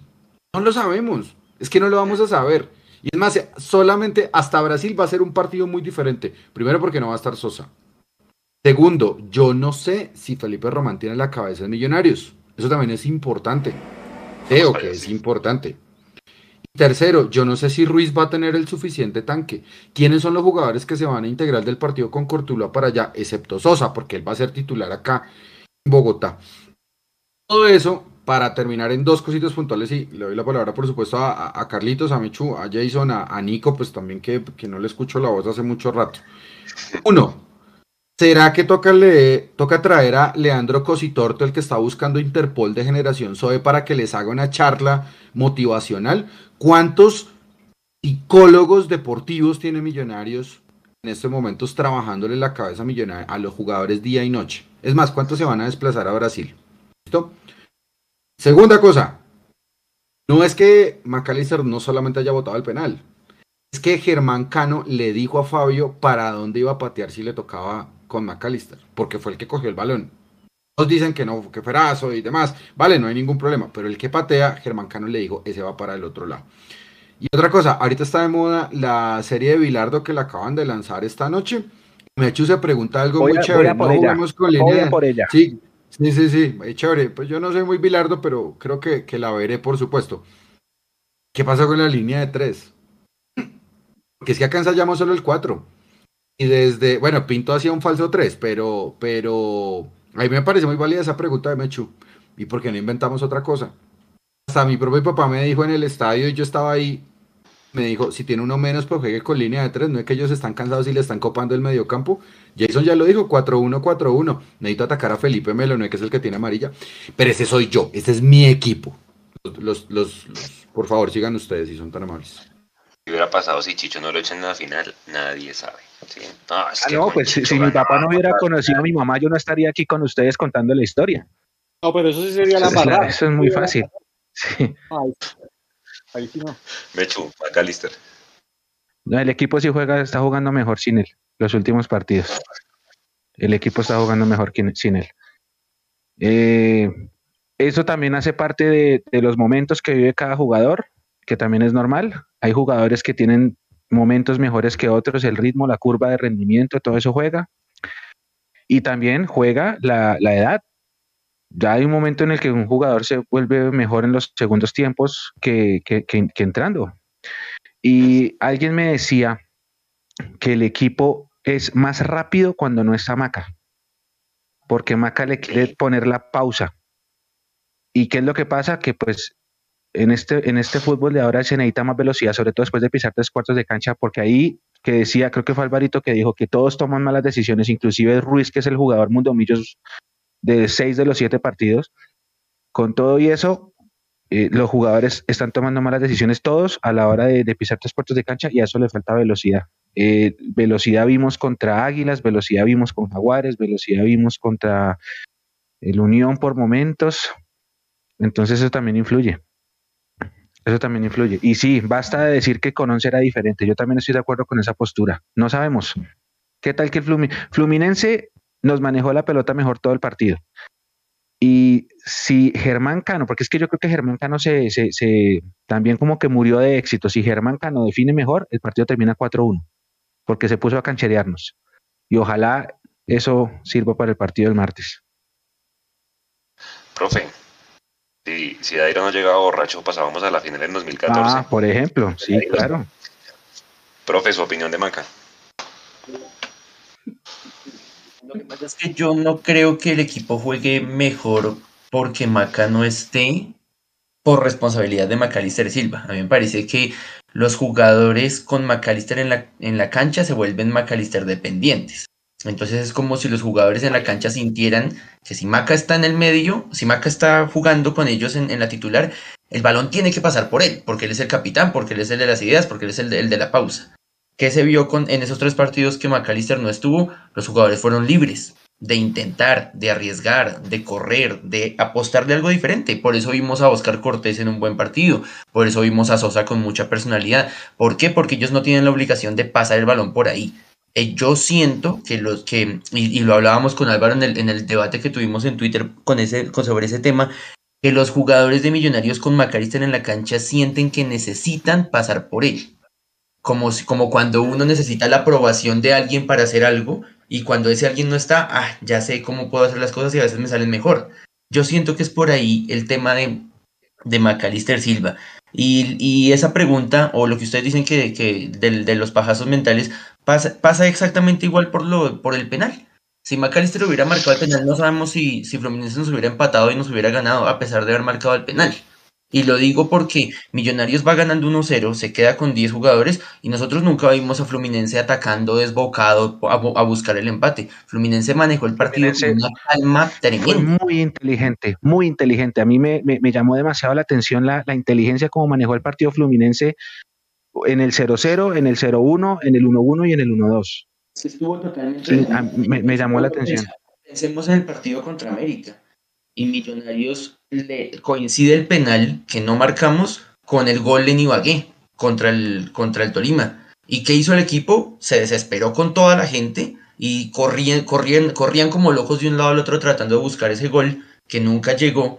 Eh, y, es, eso fue lo que creímos que iba a pasar con Fluminense cuando se quedan con un hombre más y Fluminense jugó tranquilo dejó que Millonarios se desgastara y por eso en el segundo tiempo se vio mucho mejor físicamente. Entonces, con e, sí, estaríamos otra vez 2-1 con el penal de McAllister, pero estábamos más desgastados físicamente y con esa tranquilidad y esa cancha que tiene ese equipo eh, con, ese Felipe Melo superlativo, seguramente ellos también, no, bueno, seguramente no, vuelvo y estoy, estoy cayendo en el error. No sabemos qué habría pasado, pero se veían ellos una confianza y una tranquilidad de este partido lo sacamos adelante sin problema. Y es que yo decía, ¿se acuerdan muchachos? Montero sacó seis. Obviamente la embarró en el gol, pero hubo una espectacular comenzando el segundo tiempo, ¿se acuerdan? Que saca Montero. Yo le decía a Alvarito en el tercer tiempo, si Montero no saca esa, se acaba la serie. Nadie sabe. Volvemos a lo mismo. Era mi teoría. Nadie sabe si nos hubieran metido tres más o si empatábamos, pero pues para mí son esas tajadas determinantes, pero estoy de acuerdo, o sea, nadie sabe por qué, pucha, ¿quién, quién, quién hubiera podido predecir eso? Pues sí, la tapó, para mí, pues la, eh, Fluminense se pudo ir, como dijo Mechu, con dos o tres goles más, pero pues nadie sabe. Eh, Jason, tema de McAllister, y antes de que me responda, yo le voy a pedir que se remonte a Limillos. Fuimos ganando gran parte del tiempo con 10, porque echaron a Perlaza, ¿se acuerdan? En Palma Seca. Omar Bertel mete el 2-1 y al final el Cali nos logra empatar. Entonces, ¿qué diferenció ese Millos eh, al, de, al de acá, porque acá yo vi, se, se acuerda que Semillos jugó muy bien allá en Palma Seca, con cancha llena y todo, de pronto era el que era el FPC y acá por Copa Libertadores no se supo qué hacer, y pues obviamente Jason su opinión del tema McAllister. ¿Qué es eso, Juancio? O sea, comparar el, el, FPC con la Copa Libertadores, así sea una fase previa, pues creo que no cabe, ¿no?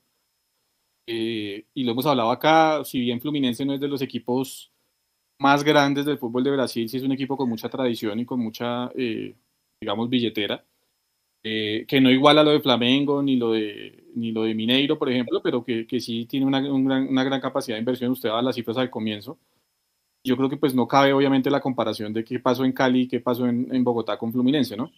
Lo que sí yo veo de los McAllister, eh, yo, yo, creo que hablar de que Millonarios juega mejor sin McAllister me parece un poco aligerado, y me parece aligerado por dos situaciones, o dos o tres situaciones en específico. Primero, nos quedamos con un hombre menos a los 20 minutos del partido y si usted revisa en esos 20 primeros minutos del partido, McAllister fue determinante, fue tan determinante que es el que inicia la jugada después del saque largo de Montero, eh, el que inicia la jugada por derecha para descargar a Daniel Ruiz y después Daniel Ruiz la filtra a, Sosa. Y, creo que ahí, digamos, se marcaba otra vez esa sociedad. Y les estoy nombrando a estos tres jugadores no solo por la jugada de gol, sino porque la idea de este gamero, sí, porque es que otros decimos, juega mejor Millonarios sin McAllister Silva. Yo les, yo les traslado una pregunta a ustedes. ¿Cuál es la intención del 4-2-3-1 del profe Gamero? ¿Sí? ¿Cuál es la intención del profe Gamero en el último cuarto de cancha con el 4-2-3-1? Entonces, como la intención del profe seguramente con estos tres jugones que tiene ahora, que son Daniel Ruiz, Macalister Silva y, Eduardo Sosa, es tener circuito de juego interior, porque era algo que Millonarios estaba adoleciendo hasta antes del partido contra Unión Magdalena en este arranque de, este, del campeonato. Eso lo vimos en el gol de Millonarios. Se juntan Macalister, Ruiz y Sosa, juego interior de Millonarios. ¿sí?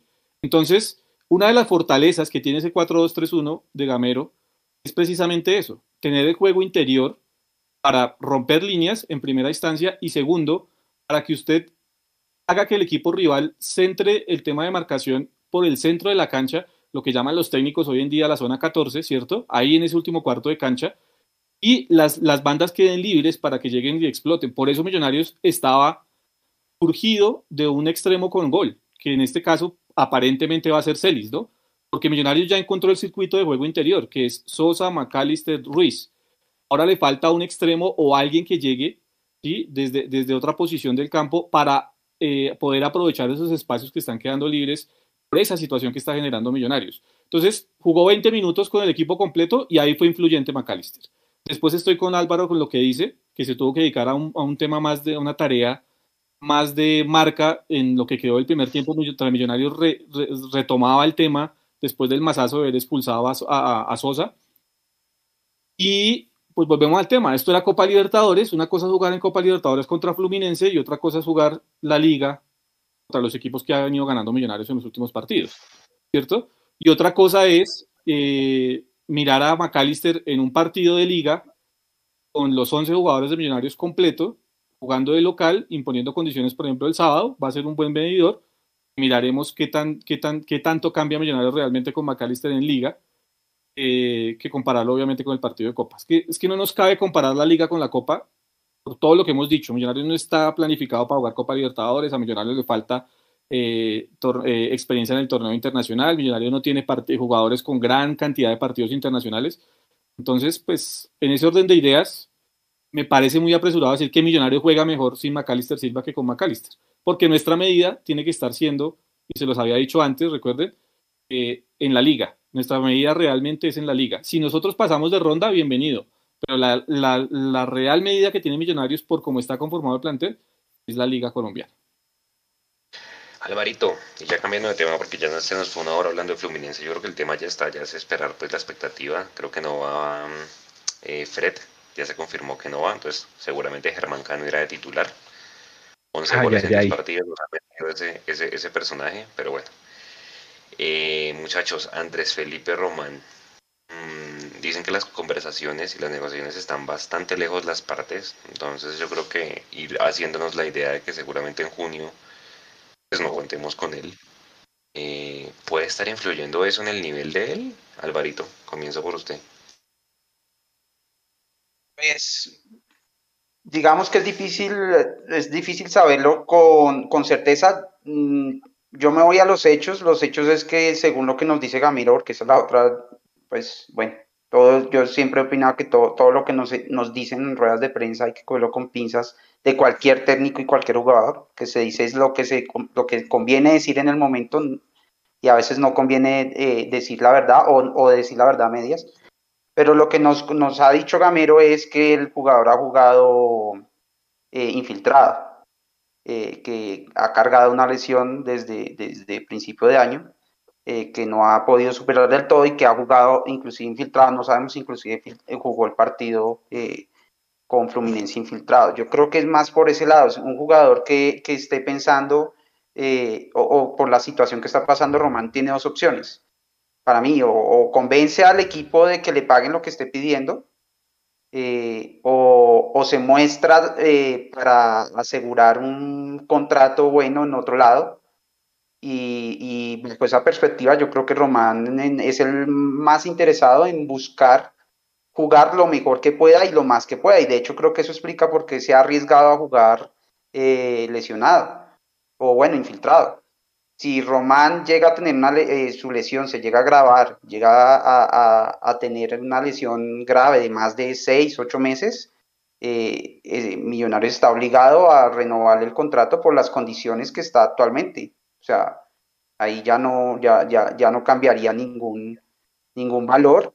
y tendría que estar eh, en el equipo hasta que se recupere y seguramente se renovaría por un año, pero estaría más, buena parte del año sin jugar. Entonces ahí yo lo que veo es un, jugador que viene con una lesión que no se ha podido tratar bien y que, y que está intentando con ganas mostrarse, sea para quedarse o sea para irse a, a tener una buena oferta, pero que lastimosamente no, no, no le está saliendo y, y yo creo que hay que evaluar ahí bien si vale más bien la pena que, se recupere el todo y no arriesgarlo más, porque eh, se está arriesgando físicamente y también su, confianza en su juego se está, se está perdiendo poco a poco. Eh, Leo, ¿se va a ir libre Román? Sí, claro, sin duda alguna. si, si no hay negociación ahorita, pues eh, es, está roto, ¿no? O sea, es lo que cuenta Álvaro y es lo que dice todo el mundo, ¿no? O sea, lo que dice todo el mundo después, salvo, salvo gran sorpresa de Azul y Blanco que nos diga, dejamos a Román. Bueno, eso es pensar con el deseo. Eh, yo, yo solamente quiero aportar una cosa del caso de Román y es, si yo fuera Román jamás diría que juego infiltrado. Dos cosas. Uno, porque las infiltraciones reducen la longevidad deportiva incrementan el riesgo de, lesiones. Y segundo, que hay que cuidar las comunicaciones. Oye, compañeros, que no te puedes devaluar si te vas a ir libre. Te vas libre, te van a bajar el sueldo, amigo. Así te vayas con el pase en la mano. Entonces piénsalo bien. Y se va a ir libre, sin duda. Mechu, eh, si se va a Román, se va como que traicionó al equipo que lo cobijó cuando pasó lo de Boca Juniors. A mí no me parece, a mí no me parece respetando las opiniones, a mí no me parece eso. Eh, el equipo fue agradecido con él, lo cobijó, pero pues es que también la culpa fue que no se renovó a tiempo. Y el jugador está en todo su derecho, si él quiere algo mejor y le va mejor siendo libre, él está en todo su derecho. Entonces no me parece, no me parece que esté bien tratarlo de traidor por eso. Porque Román en todo el tiempo que ha estado acá lo ha dejado todo. Inclusive creo que fue elegido eh, en el once ideal de Acolfoot habiendo parado seis meses. Entonces, no me parece. Respetando opiniones, porque ahorita seguramente van a decir que sí, y por allá están armando escándalo en redes sociales, a mí no me parece. Profe, ¿lo mantiene la cabeza en otro lado? ¿O puede ser también producto de la infiltración, el rendimiento que está teniendo? Yo pensaba lo mismo que decía Álvaro, que más allá que él tenga la cabeza en otro lado, si él se va a ir a, nadie más que a él le conviene estar en un buen nivel. Y cuando un jugador tiene la cabeza en otro lado, es cuando ya tiene asegurado que se va a ir a otro, a otro lugar con un contrato. Él no sabe todavía qué va a pasar y menos ahora que está lesionado.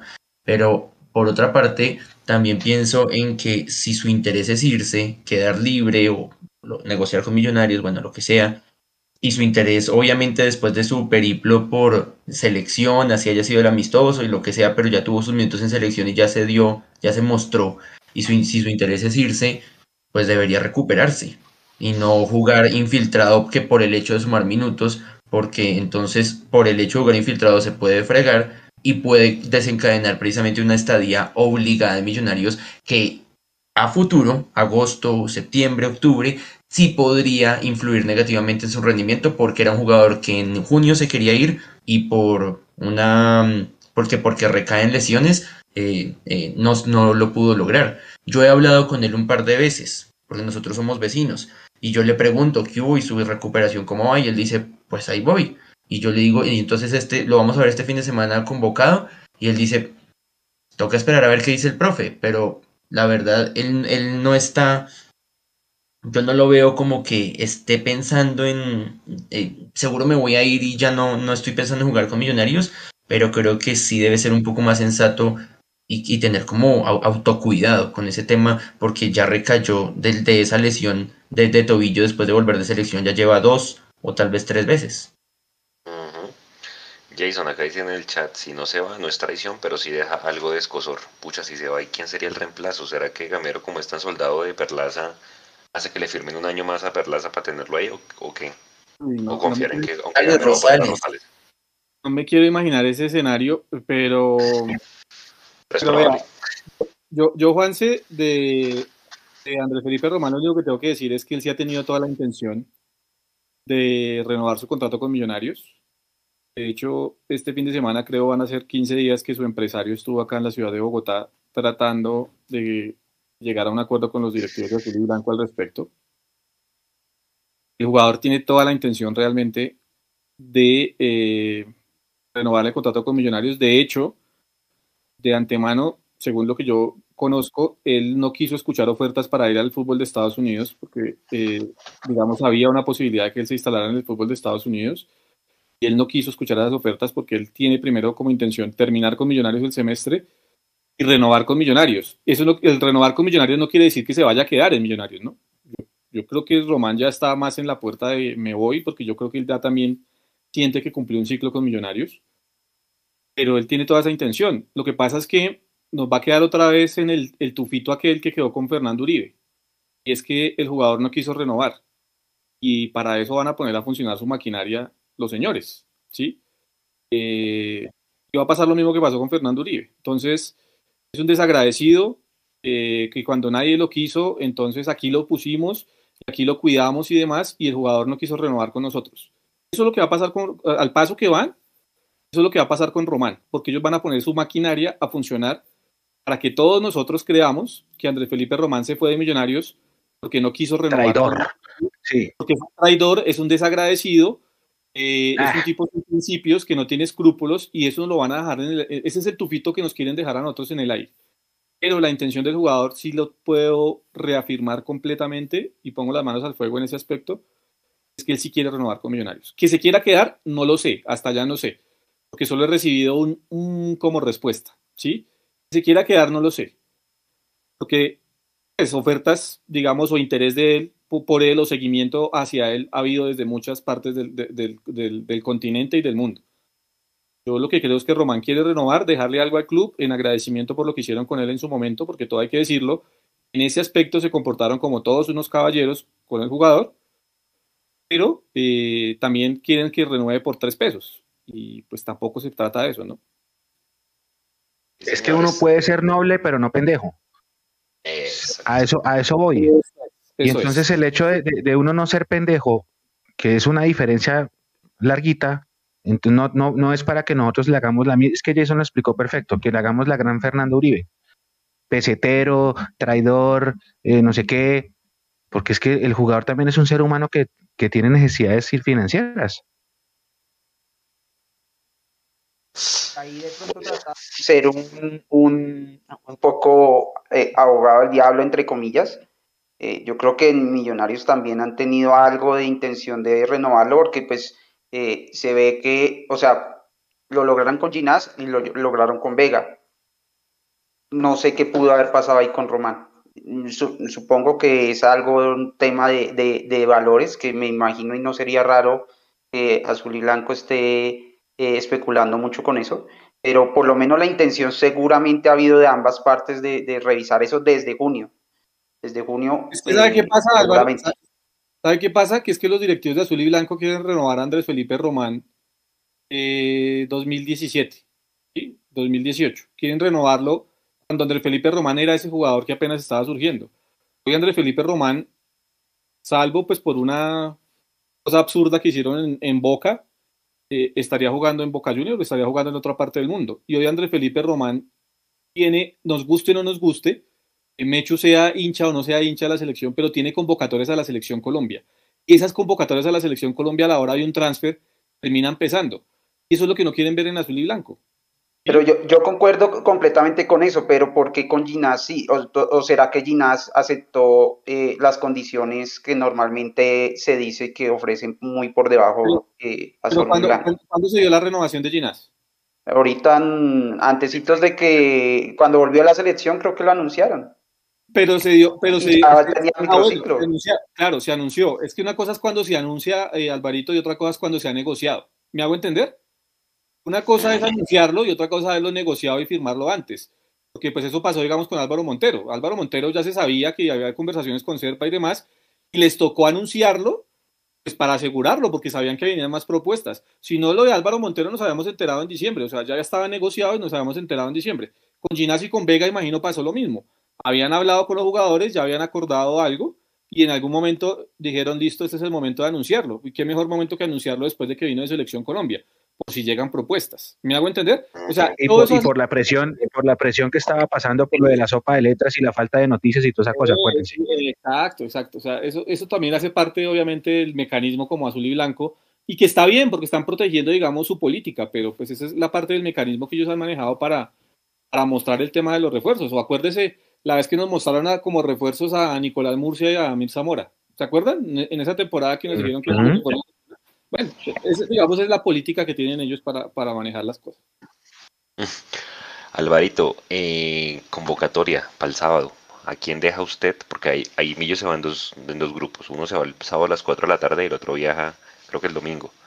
Eh, Sosa seguramente se queda y va a ser titular el sábado. Y ahí entonces no sé si la pregunta es, ¿que juegue el mismo equipo que ganó en Montería? ¿O a quién pone usted? ¿Cuál sería su titular? para el sábado. No, yo, yo, yo creo que los muchachos que fueron en Montería merecen el voto de confianza y, yo me iría con la misma, con la misma no, inclusive no pondría a Sosa de, titular, lo, tendría claro en el banco, pero creo que, también por ese lado también Sosa debe sentir un poquito el, tema de, lo que hizo. Pero más que eso, es, es el voto de confianza sobre un equipo que mostró, que mostró un trabajo muy serio en, Montería mostró, mostró orden, mostró sacrificio y, creo que, es bueno que ellos sepan que, si lo hacen bien van a tener más oportunidades. Entonces yo creo que yo me iría con la misma nómina en general. Eh, me gustaría, o me gustaría, me hubiera gustado mucho ver a Maca eh, eh, para poder por fin tener como, como un punto de comparación real de ver si es el Maca que vimos al principio, que definitivamente tal vez no está para titular, o si es el Maca que en mi concepto, si jugando con, con Fluminense sí nos puede aportar muchísimo más.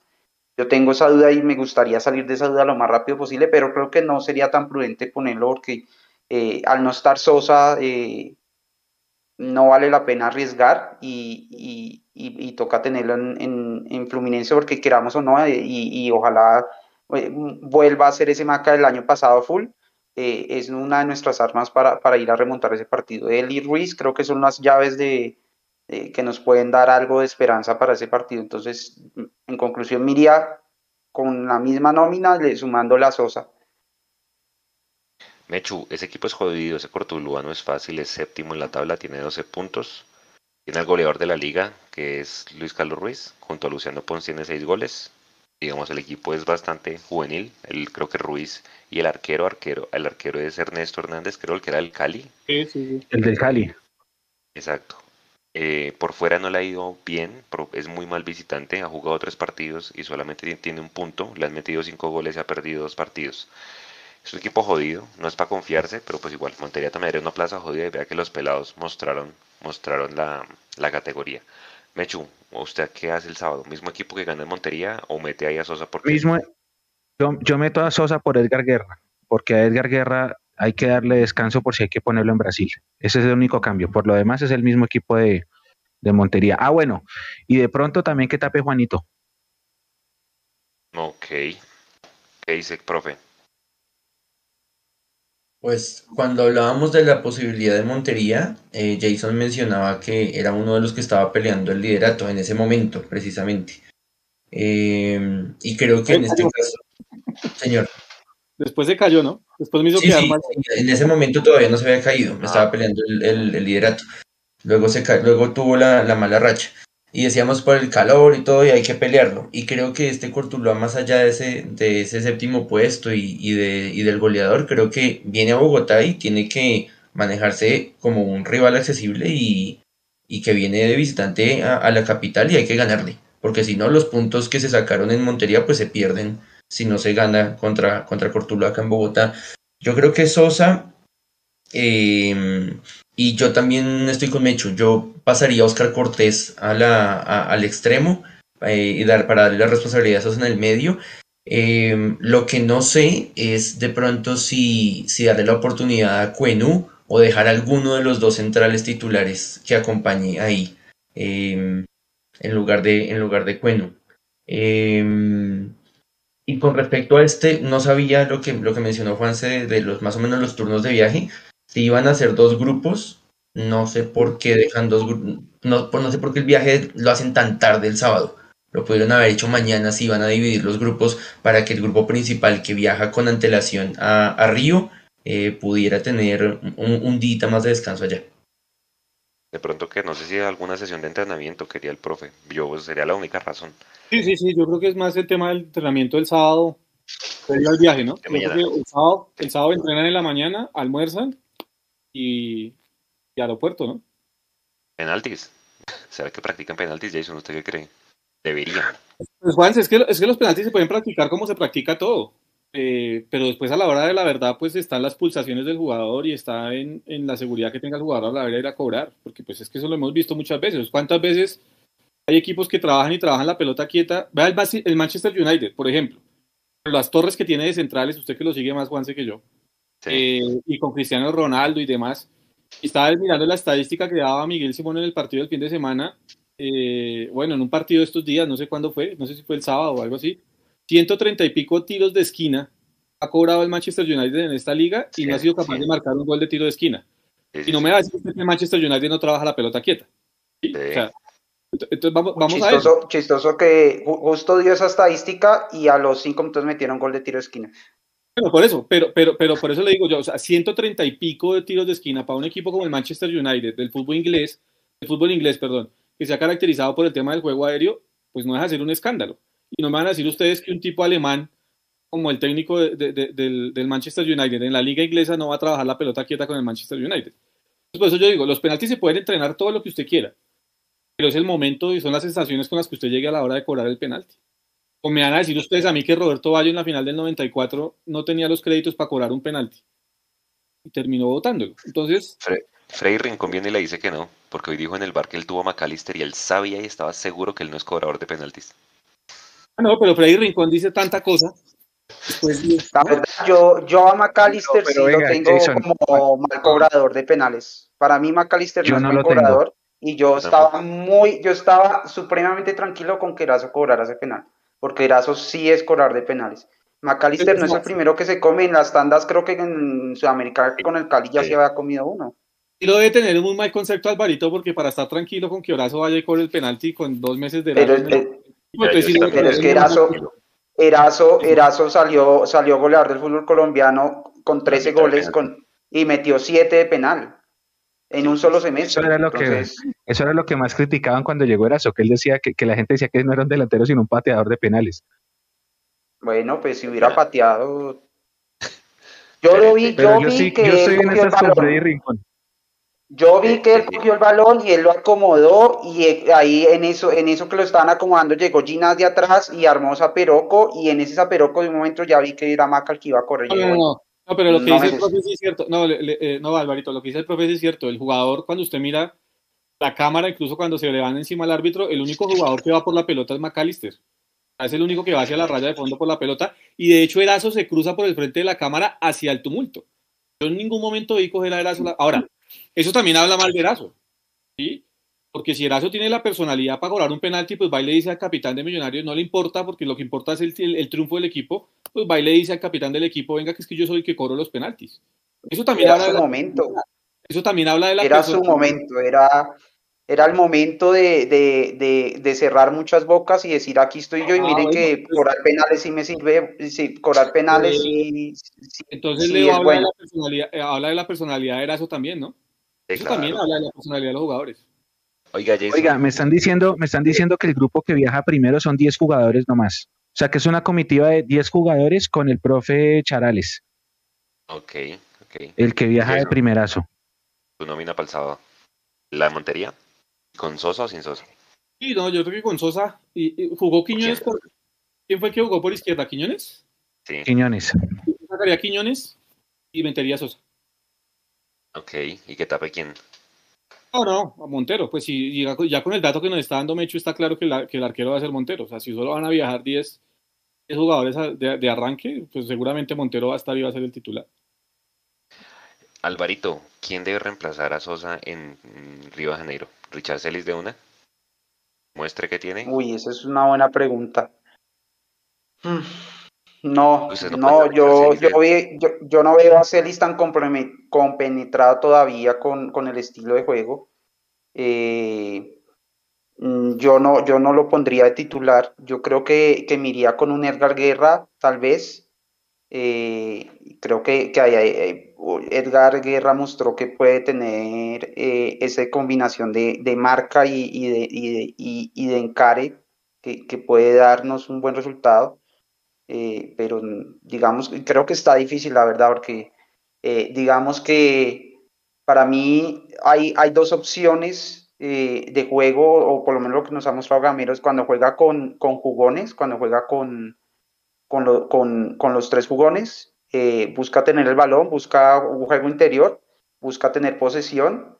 Eh, y, creo que está hecho para jugarle a equipos que se van a meter atrás, que, van, a, que van a esperar un poco atrás, que nos van a esperar atrás y, que se van a broquelar muchos jugadores en un, espacio de, de, campo muy pequeño. Pero cuando, los, eh, cuando ya hay más espacios, eh, cuando los, el equipo rival sale a buscar eh, y nos genera más espacios, creo que hay que tener más, Mm, jugadores más flechas, entonces por eso me le iría más con, con, Guerra. Ahora la pregunta es, ¿será que Fluminense va a salir a buscar más el partido estando de local y estando ganando la serie? Ahí es donde la expulsión de Sosa nos pega duro. Esa es la clave, Alvarito. ¿Cómo nos va a jugar, cómo nos va a jugar Fluminense, por ejemplo, profe? Porque es que aquí nos vino y nos sorprendió y nos cambió el esquema dos o tres veces. Eh, pero en Brasil siempre ha jugado 3-4-3. ¿Sí? ¿Cómo va a jugar en Brasil? Y a partir de eso, pues eso lo, sabrán ellos con sus análisis de videos y demás, ya tendrán una idea más clara que la que podemos tener nosotros y a partir de eso sí podríamos hablar realmente de quién puede ser el sustituto de Sosa.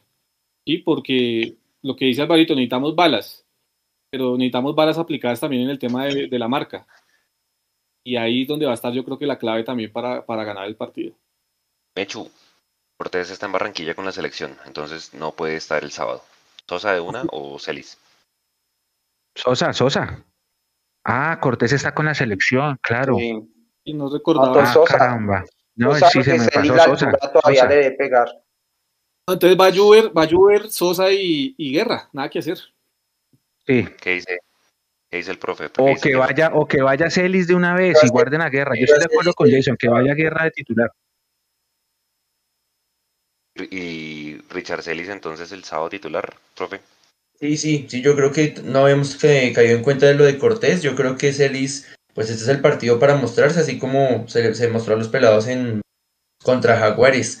Eh, y con respecto a la nómina de, de Río, eh, yo me atrevería pensando en esa, en esa apuesta y en eso que menciona Jason de cómo nos va a jugar eh, Fluminense. Yo creo que Fluminense es local y va a salir a aumentar la, la diferencia. Y me gustó el partido que hizo Juan Carlos Pereira en Montería. Yo creo que yo pondría a Juan Carlos Pereira en lugar de Sosa. Eh, yo no sé si, esto, si estaba muy loco, muy desesperado el, martes en el estadio, pero cierto que Steven Vega terminó jugando de, volante de creación. No, no, no, no, no, no, no, Yo, en los últimos eh, yo lo vi muy adelantado.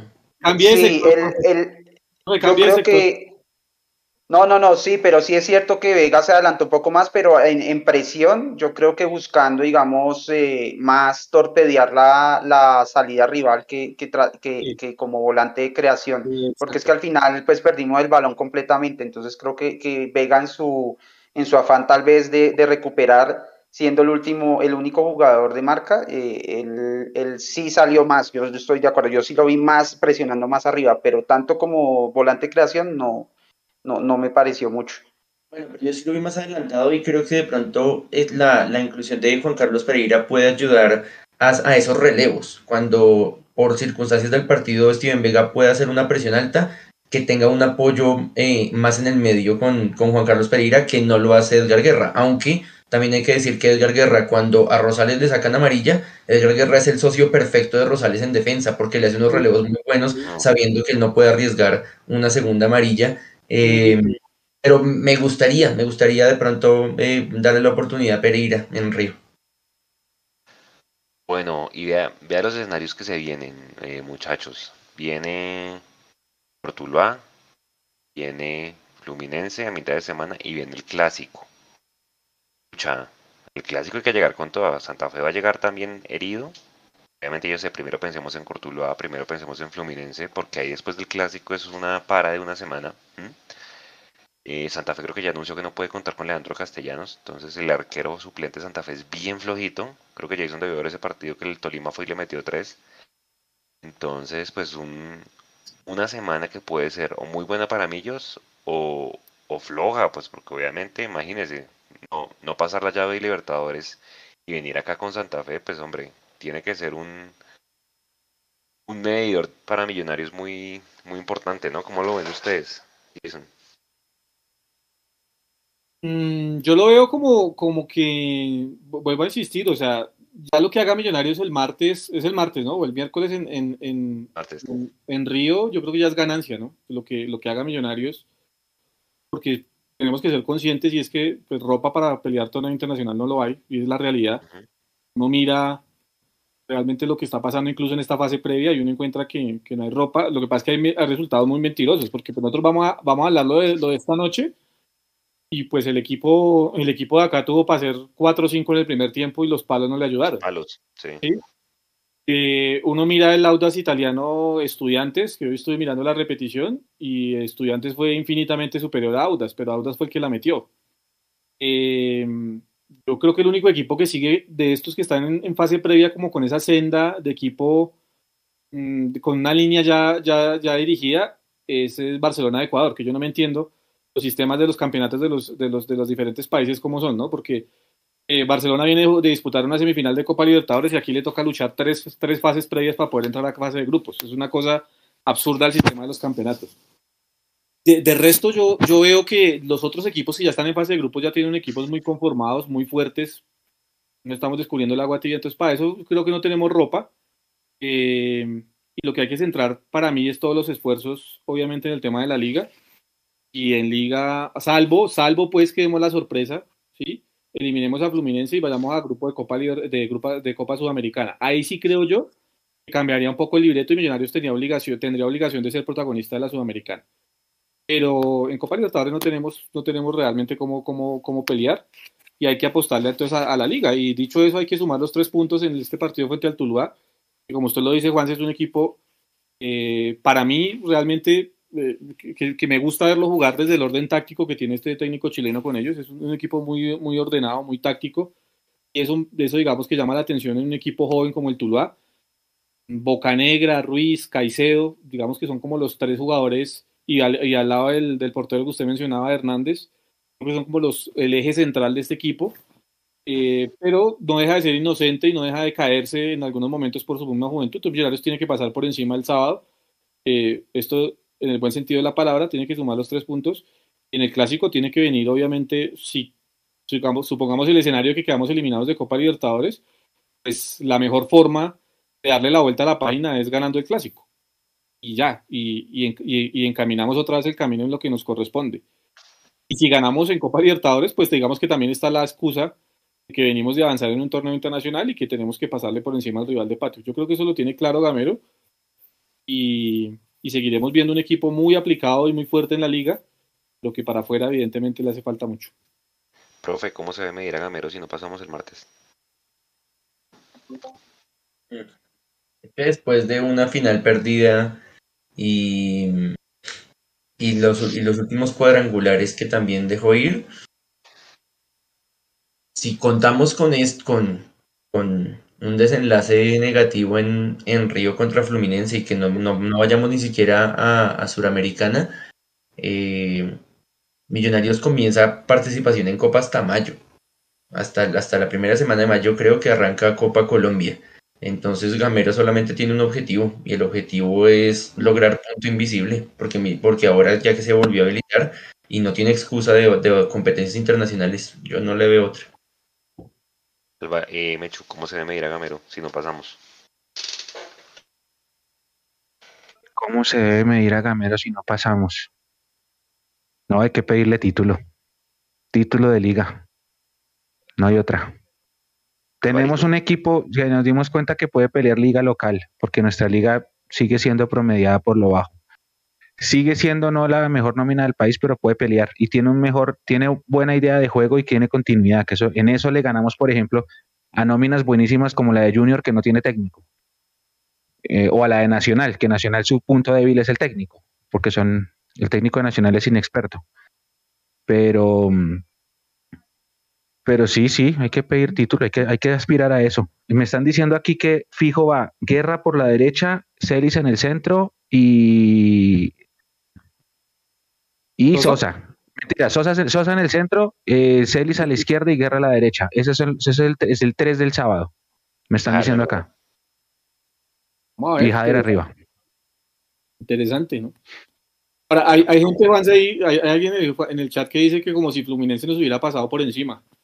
Eh, a mí me parece que nos pasó por encima. Respetando cualquier opinión, sí, no Fluminense jugó mucho mejor que nosotros. La, mire, la, yo, yo, me, yo me repetí el partido y escuché los comentarios de Antonio Casale y Antonio Casale decía que Fluminense no había llegado al arco, que Millonarios era súper superior en el primer tiempo, que hasta Iván Mejía por allá le, le dio un retweet. A mí me parece que Fluminense fue mejor que Millonarios todo el partido, todo el tiempo. No, no, yo no estoy de acuerdo. Opiniones. No, no estoy para nada de acuerdo. Hoy yo eh, un pedacito estaba escuchando un pedacito del partido de del partido de, del otro equipo colombiano que jugó hoy y eran comentaristas argentinos y uruguayos, creo. Eh, y mencionaron que el siguiente rival de esa llave se enfrentaba con, les tocaba, le tocaba durísimo, porque le tocaba con Fluminense o con Millonarios, que habían jugado un muy buen partido, y ellos mismos lo decían, y sin quitarle la carga, digamos, eh, a Casale de, de que es hincha, ellos mismos lo dijeron Millonarios que si uno hubiera sido, ahí, ahí cometiendo también lo que, lo que decíamos ahorita, si no hubiera sido porque le echan otro, hubiera sido otro partido diferente.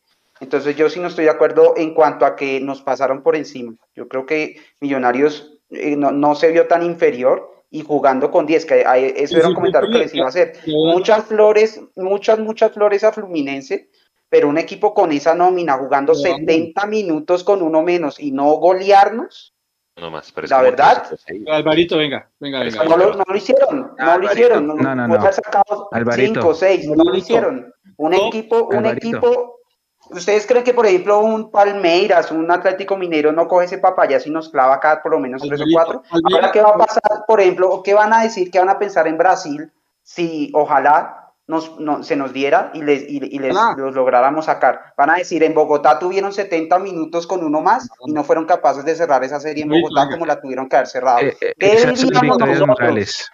¿Qué diríamos nosotros si nos hubiera pasado? Si hubiéramos de visitante, hubiéramos estado 70 minutos con uno menos. ¿Qué hubiéramos dicho nosotros si solamente ganamos por un solo gol? ¿Por qué no cerramos la serie allá? Dígale una cosa, Alvarito. Es que cuando usted va a la hoja de vida de Abel Braga, que es el técnico de Fluminense, usted se da cuenta que Abel Braga no es el técnico más ofensivo del fútbol brasileño. De hecho, por eso, perdón, por eso los hinchas de Fluminense no estuvieron muy de acuerdo con su contratación en algún momento, porque entendían era un equipo que no iba a ser activo o que no iba a ser, digamos, ofensivo, eh, sino que iba a ser un equipo reactivo. O sea, es decir, iba a esperar ahí que iba pasando los partidos y a medida de eso iba reaccionando. Entonces, el primer punto para, para, para decir Fluminense no nos goleó y no fuimos, y además usted lo dice, Alvarito en su, frase, Millonarios no fue tan inferior. Yo tampoco estoy diciendo que nos habían pasado por encima y nos habían aplastado, pero sí fue inferior. Sí, sí fue inferior. No, pues si no, si no son inferiores, un equipo, ese equipo si no es superior, jugando nosotros con 10, apaga y vámonos. pero fue inferior o no fue inferior. Es que estamos hablando del partido.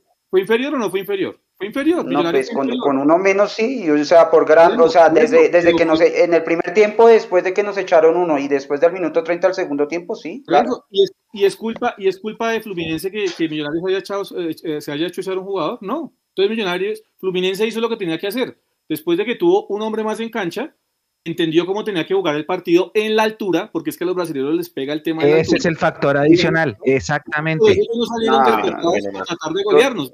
Yo, yo, estoy segurísimo que el análisis, si hubiera sido al revés, y Millo jugando, no sé, en, en Buenos Aires o en Río, en temperatura, digamos, con, con eh, el factor al contrario que nos pega, y nosotros jugando 70 minutos con uno menos, estaremos diciendo que debimos haber cerrado la serie allá.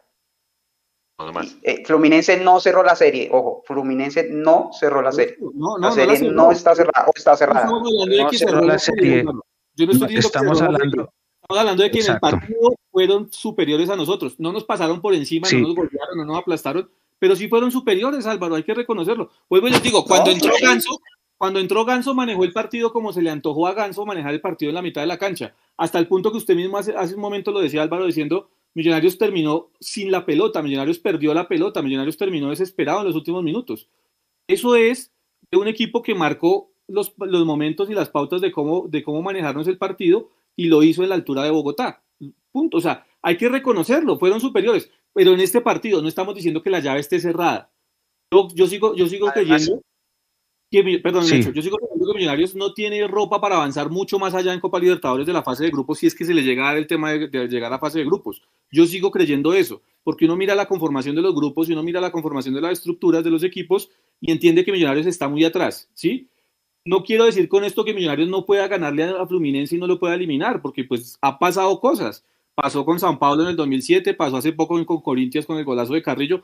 Pueden pasar cosas. Esto es fútbol y hay que jugarlo. Pero en el partido del día martes, Fluminense terminó siendo superior a Millonarios. Y eso no tiene nada de raro. No tiene nada de malo decirlo. Correcto. Lo que, pasa, lo que pasa es que la gente, la gente de pronto cae en pensar que como el equipo, de, como Millonarios tuvo ímpetu en el segundo tiempo para irse con, con, más ganas que buen juego, 10 contra 11, a buscarlo con Daniel Ruiz, que era, era Ruiz más 10, más 9 más, porque ya no estaba, no estaba Sosa. Entonces se le aplaude al equipo ese ímpetu con el que fue a buscar el partido, pero que ustedes me digan a mí que el arquero de Fluminense, aparte del penalti, fue la gran figura del partido, mm -mm que ustedes me digan a mí que Millos tuvo opciones claras para, hacer, para ganar el partido, mm que ustedes me digan a mí, a, a Fluminense fue mejor, fue superior, fue primero más inteligente, porque ya desde lo táctico lo, lo, analizamos. Segundo, el factor altura, estaban muertos del susto por la altura y terminaron haciendo un gran partido desde, desde, desde esa parte de preparación. Fluminense hizo algo que acá en Colombia no hace nadie con nosotros que nos quitó la pelota. Con 11 o con 10 o con lo que sea, si ustedes se dieron cuenta, Fluminense salió de una vez a proponer, a hacer esas triangulaciones rápidas con su, con su 3-4, que a veces se convirtió en 4-1. Y Fluminense después, después de ese ímpetu de Millonarios en el segundo tiempo, con más ganas, insisto, inclinando la cancha, con Ruiz superlativo y todo lo que ustedes quieran, lo que estaba diciendo Jason, entró Ganso, chao. Ahora me Chao, es que nos manejaron el partido claro, yo no dejo de reconocer al equipo que si algo tuvo fue entrega, que si un equipo con 10, 70 minutos del partido y el equipo del otro por no lo pasó por encima y no lo aplastó, yo no dejo de reconocer al equipo que no dejó con todo y que tenía un hombre menos de querer jugar a lo que siempre juega el equipo de Alberto Gamero, yo no dejo de reconocerle eso. Pero también hay que ser un poquito eh, eh, lógicos a la hora de, esto y quitarnos la camiseta, es decir, viejo, nos pasaron por encima. Como, como, como, como pasa, o sea, y esto, y esto es normal perdiendo eh, como también lo dijimos en algún momento, yo lo dije acá, eh, todo el mundo decía, uy, qué mal jugamos contra Unión Magdalena o qué mal jugamos contra Nacional. Yo le decía, a mí contra Nacional el partido de Millonarios no me disgustó. Hay cosas que hay que mejorar, pero a mí no me disgustó. Contra Unión Magdalena el partido no me disgustó. Mucha gente estaba enojada porque no le habían metido cinco goles a la Unión Magdalena. Es el mismo escenario que usted pone quizá de los hinchas de Fluminense con Fluminense porque no nos golía a nosotros. Eh, lo que había que era que ganar el partido o Fluminense venía a llevarse una buena, un buen resultado incluso para ellos perder 1-0 acá era un buen resultado para ir a Río, porque esto, esto es así.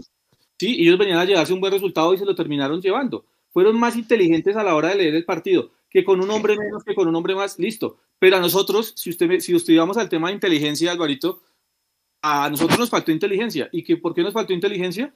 Porque es que para estar en Copa Libertadores hay que saber competir y hay que saber en qué momentos ser fiel a tu idea y en qué momentos cambiar la idea. Y en este partido era un momento para cambiar la idea, porque Millonarios no podía pretender seguir atacando, seguir jugando por las bandas y seguir siendo el mismo equipo desbordante de la Liga Colombiana, con un hombre menos en Copa Libertadores contra brasileros. Ahí nos no, faltó un poco de inteligencia.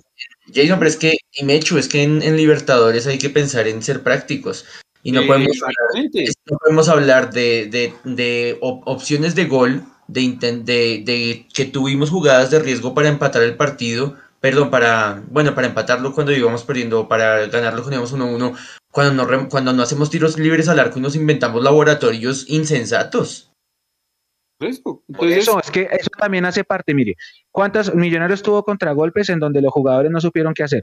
El, lo de la, del contragolpe del equipo suplente en, en Montería, brutal. Lo del equipo titular, fatal. ¿Por qué? Porque los del equipo sub-20 sub venían de Ecuador, donde también supieron usar los contragolpes. Millonarios, el, equipo principal de Millonarios no sabe usar la contra.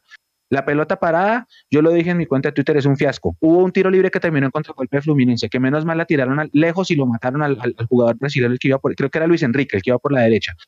Eh, eso dos.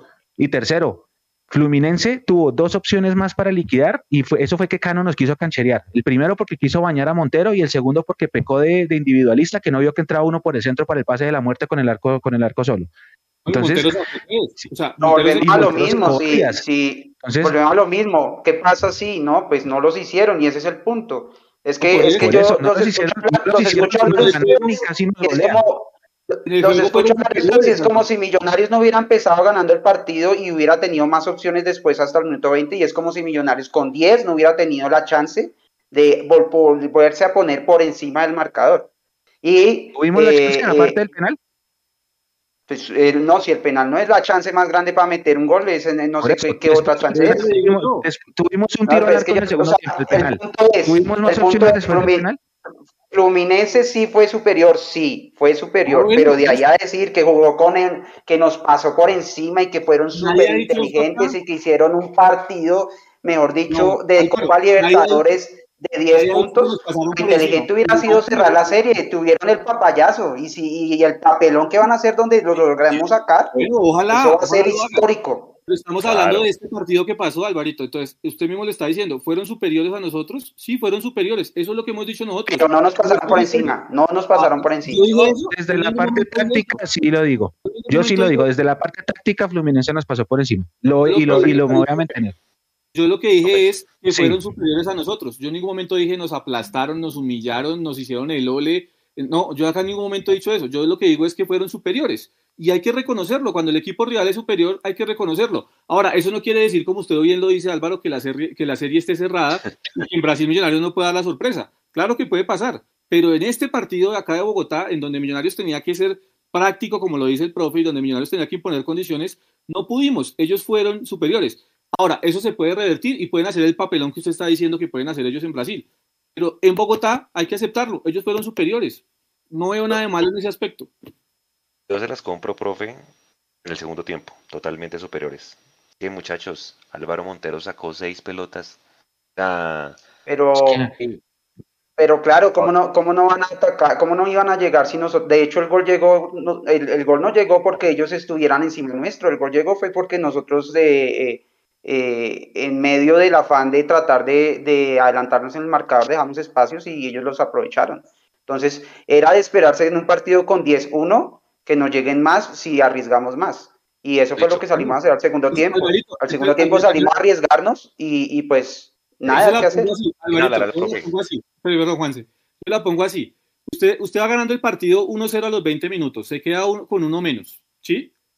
Eh, tiene, tiene un equipo que le termina empatando el partido y usted sigue atacando y atacando, está bien, le aplaudo eso, vuelvo a decirlo, le aplaudo eso al profe Gamero, usted está jugando una llave de mata y mata. ¿Qué es mejor? Irse perdiendo 2-1 a, Río o haberse ido perdiendo más, no sabemos si nos habían hecho más, pero las opciones las crearon, o irse con el 1-1 a Río, a ir a, jugar en igualdad de condiciones. ¿Qué es mejor?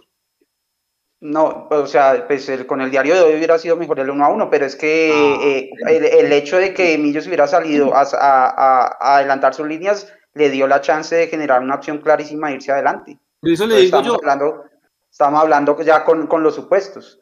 Si, si hubiéramos sabido que no hubiéramos, no íbamos a meter ese penal, pues mejor hubiéramos, no hubiéramos jugado a la defensiva y sacar el empate. Pero usted también está hablando con el diario de lunes, porque ¿quién dice que Millonarios adelantando las líneas iba, y le iban a cometer el penalti? Hay corrió un riesgo. Se lo cometieron. Estamos hablando porque se lo cometieron. Un riesgo adelantando las líneas y ese riesgo hasta el momento del penalti valió la pena.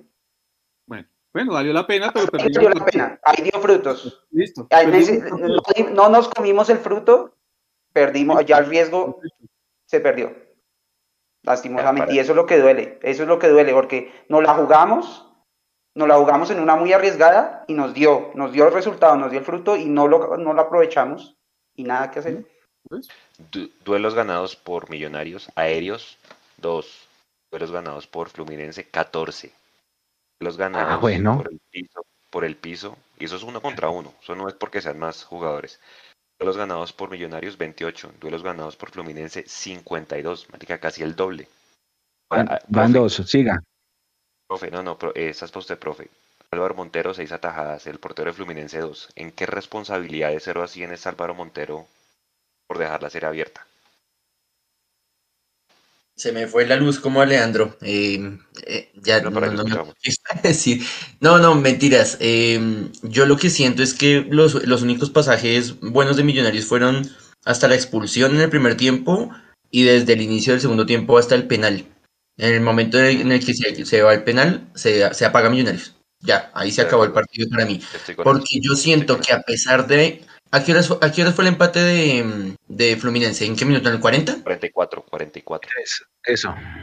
Entre, entre la expulsión de Sosa y el 43, Millonarios sufrió. Es que sufrió todo el resto del primer tiempo. Y ganando el partido lo sufrió. Porque, ¿qué, debió pensar Millonarios? Voy ganando 1-0, tengo uno menos, hay que regular, hay que manejar el, resultado y de pronto contragolpear. Pero Millonarios lo sufrió porque no sabía qué hacer con el balón. No, y, y de, bueno, es que no lo tenía. Es que el, el equipo que tenía el balón era Fluminense y se ve en, la, en el número de pases, en, en los duelos que, que, no tuvieron, porque el, arquero de, Fluminense, como dice Juan, solamente tuvo dos y la única opción que tuvimos fue el penal. No tuvimos nada más. Es que, eso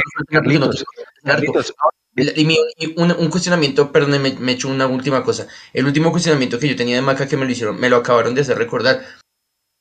Estamos jodidos sin opciones de gol y va a Jader Valencia solo porque, porque Macalister hace la difícil y no confía en su delantero 9 que va, va, va encaminado para irse mano a mano contra el arquero. Es que también esa falta de practicidad nos jode.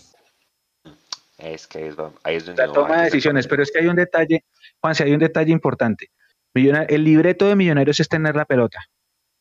Millonarios es un equipo que juega a tener la pelota, que si llegan a tres cuartos de cancha no sabemos qué hacer con ella, es otra cosa. Pero la, base del modelo de la idea de juego de Millonarios es tener la pelota. ¿Y qué hizo Fluminense? No la quitó. Dese cuenta cómo nace el primer gol. El primer gol es en una contra, saque largo de Montero. No es que hayamos tocado la pelota y llevado, no, es un saque largo de Montero, mérito del saque largo. Tres contra tres. Daniel mete un pase. Exacto, Daniel mete un pase, se le resbala la Sosa y la pelota le queda ahí y remata y gol. Pero el, el mérito de Fluminense es que nos quitó la pelota repitas el partido. Millonarios no tuvo ni con 11, ni con 10, nunca tuvimos la pelota, no la quitaron. remates a largo. Lo que pasa es que el gol, el gol de, el gol de Sosa de pronto hace que la gente diga, uy, no, es que estamos jugando los mejores 20 minutos del semestre. Así no fue. El mejor, lo mejor juego de Millos en el semestre fue, puede ser contra, contra Nacional de pronto y contra, contra Águilas, tal vez, y, y, el, con Cali el segundo tiempo. Pero los primeros 20 minutos de Fluminense no. ¿No? El, secreto a Millonarios es le quitaron la pelota. Eso es mérito completo de Fluminense. Ahora sí lo que Siga con los datos. Es, es, no, es papelón donde nosotros le demos vuelta y, y, Fluminense no haya liquidado. más allá de que Montero fue figura y sacó seis y todo, también la canchería de Cano y demás. Ahora, eh, pucha, con lo que ustedes vieron de Fluminense, eh, ya para cerrar ese tema, porque falta ver lo de la pérdida eh, económica, yo salgo, si usted me pregunta, yo no salgo con Bertel, por ejemplo. Yo salgo con Murillo de lateral. Vea, Bertel se vio horrible con este man Luis Enrique. Es un tipo muy ágil. No, pero es que, ¿sabe qué creo yo, Jason? Eh, Juanse, yo creo que Bertel estaba infiltrado. Yo creo que Román y Bertel estaban infiltrados, no estaban al 100%. Eso también es una ventaja deportiva para Flu. Yo pongo a Murillo, ustedes no, o ustedes salen con Bertel si Bertel, está para el, martes, yo voy con Bertel. No tengo duda de eso. Otra cosa, ¿a quién? Porque Cano seguramente va a jugar. O sea, eso es fijo. Sí.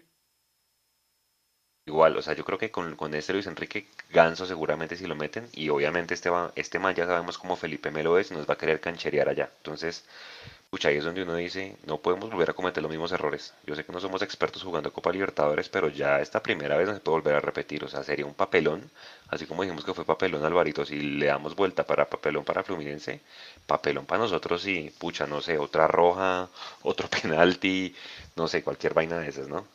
Pero bueno, venga, ya nos quedan dos temas para ir cerrando porque nos dieron las once y media debatiendo y eso es lo bueno de este programa. Eh, hay doblete el sábado, las embajadoras juegan a las 4, entonces pues invitarlos a toda la gente que vaya, ¿sí? apoya a las embajadoras, van contra el Tolima, entonces pues tienen buen equipo, creo que tienen un... Lo que pasa es que les falta igual que, el masculino al principio, definir las que tengan. porque creo que ahí es, ahí es donde se va a marcar la diferencia en esa liga femenina. Y lo otro es, pues hombre, dimos pérdidas otra vez, qué vaina, Alvarito. ¿Por qué creen ustedes que dimos pérdidas? Seguramente la pandemia con el primer semestre en recibir taquillas, porque las, el semestre, el año pasado solo vendimos al Chicho, no vendimos más. Pues no sé si de pronto por eso... Y a Wilker. Bueno, y a Wilker, sí. Pero ya que... Eh, no, yo la verdad, yo, yo la verdad ahí eso me tiene un poquito desconcertado, quiero, quiero revisarlo muy bien la inspección, porque se supone que uno lo que ve mucho en actas y, y, y, es la partecita que uno a veces le da como un jartero que uno dice, bueno, no, es que yo, quiero la pelotica, pero bueno, ve que ellos hacen muchas proyecciones, cada, cada, cada reunión de acta, y, es lo normal en, en, en cualquier empresa, pero bueno, eh, hacen una proyección, cómo vamos, números, hacen la proyección de flujo de caja, se dan cuenta con varios meses de anticipación si les va a hacer falta flujo de caja y por eso hacen los, solicitan los préstamos, eh, buscan los préstamos, no encuentran, entonces eh, las del ESO presta con interés menor a la, tasa del mercado y eso es el, como lo que ha pasado en los últimos años. Apareció el famoso plan quinquenal el, el, en, en la, en la, última inspección que se pudo hacer, que, que, que, salió a la luz pública, fue muy criticado y ellos lo que decían es,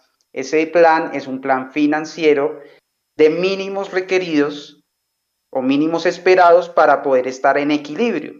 Entonces uno dice, bueno, listo, si ese es el mínimo que se necesita para que el equipo esté en equilibrio financieramente, ok, logramos jugar una final, eh, logramos vender a Wilker, eh, que era parte del plan quinquenal, y adicional vendimos a Chicho, que eh, hay que aclarar, por Chicho seguramente no llegó tanto, porque del Chicho teníamos el 40% y en teoría quedamos con un porcentaje. Entonces, al menos el 30% nada más del total de la venta de Chicho fue lo que quedó. Entonces yo sí estoy desconcertado ahí porque se supone que si el plan quinquenal era de unos supuestos mínimos para estar en equilibrio, los cumplimos y los sobrepasamos, uno esperaría que mínimo hubiera algo de superávit, ah, eh, pero nos encontramos que lo que, lo que hay es pérdida, claro, mucho menor pérdida de lo que ha habido antes, pero al fin y al cabo pérdidas.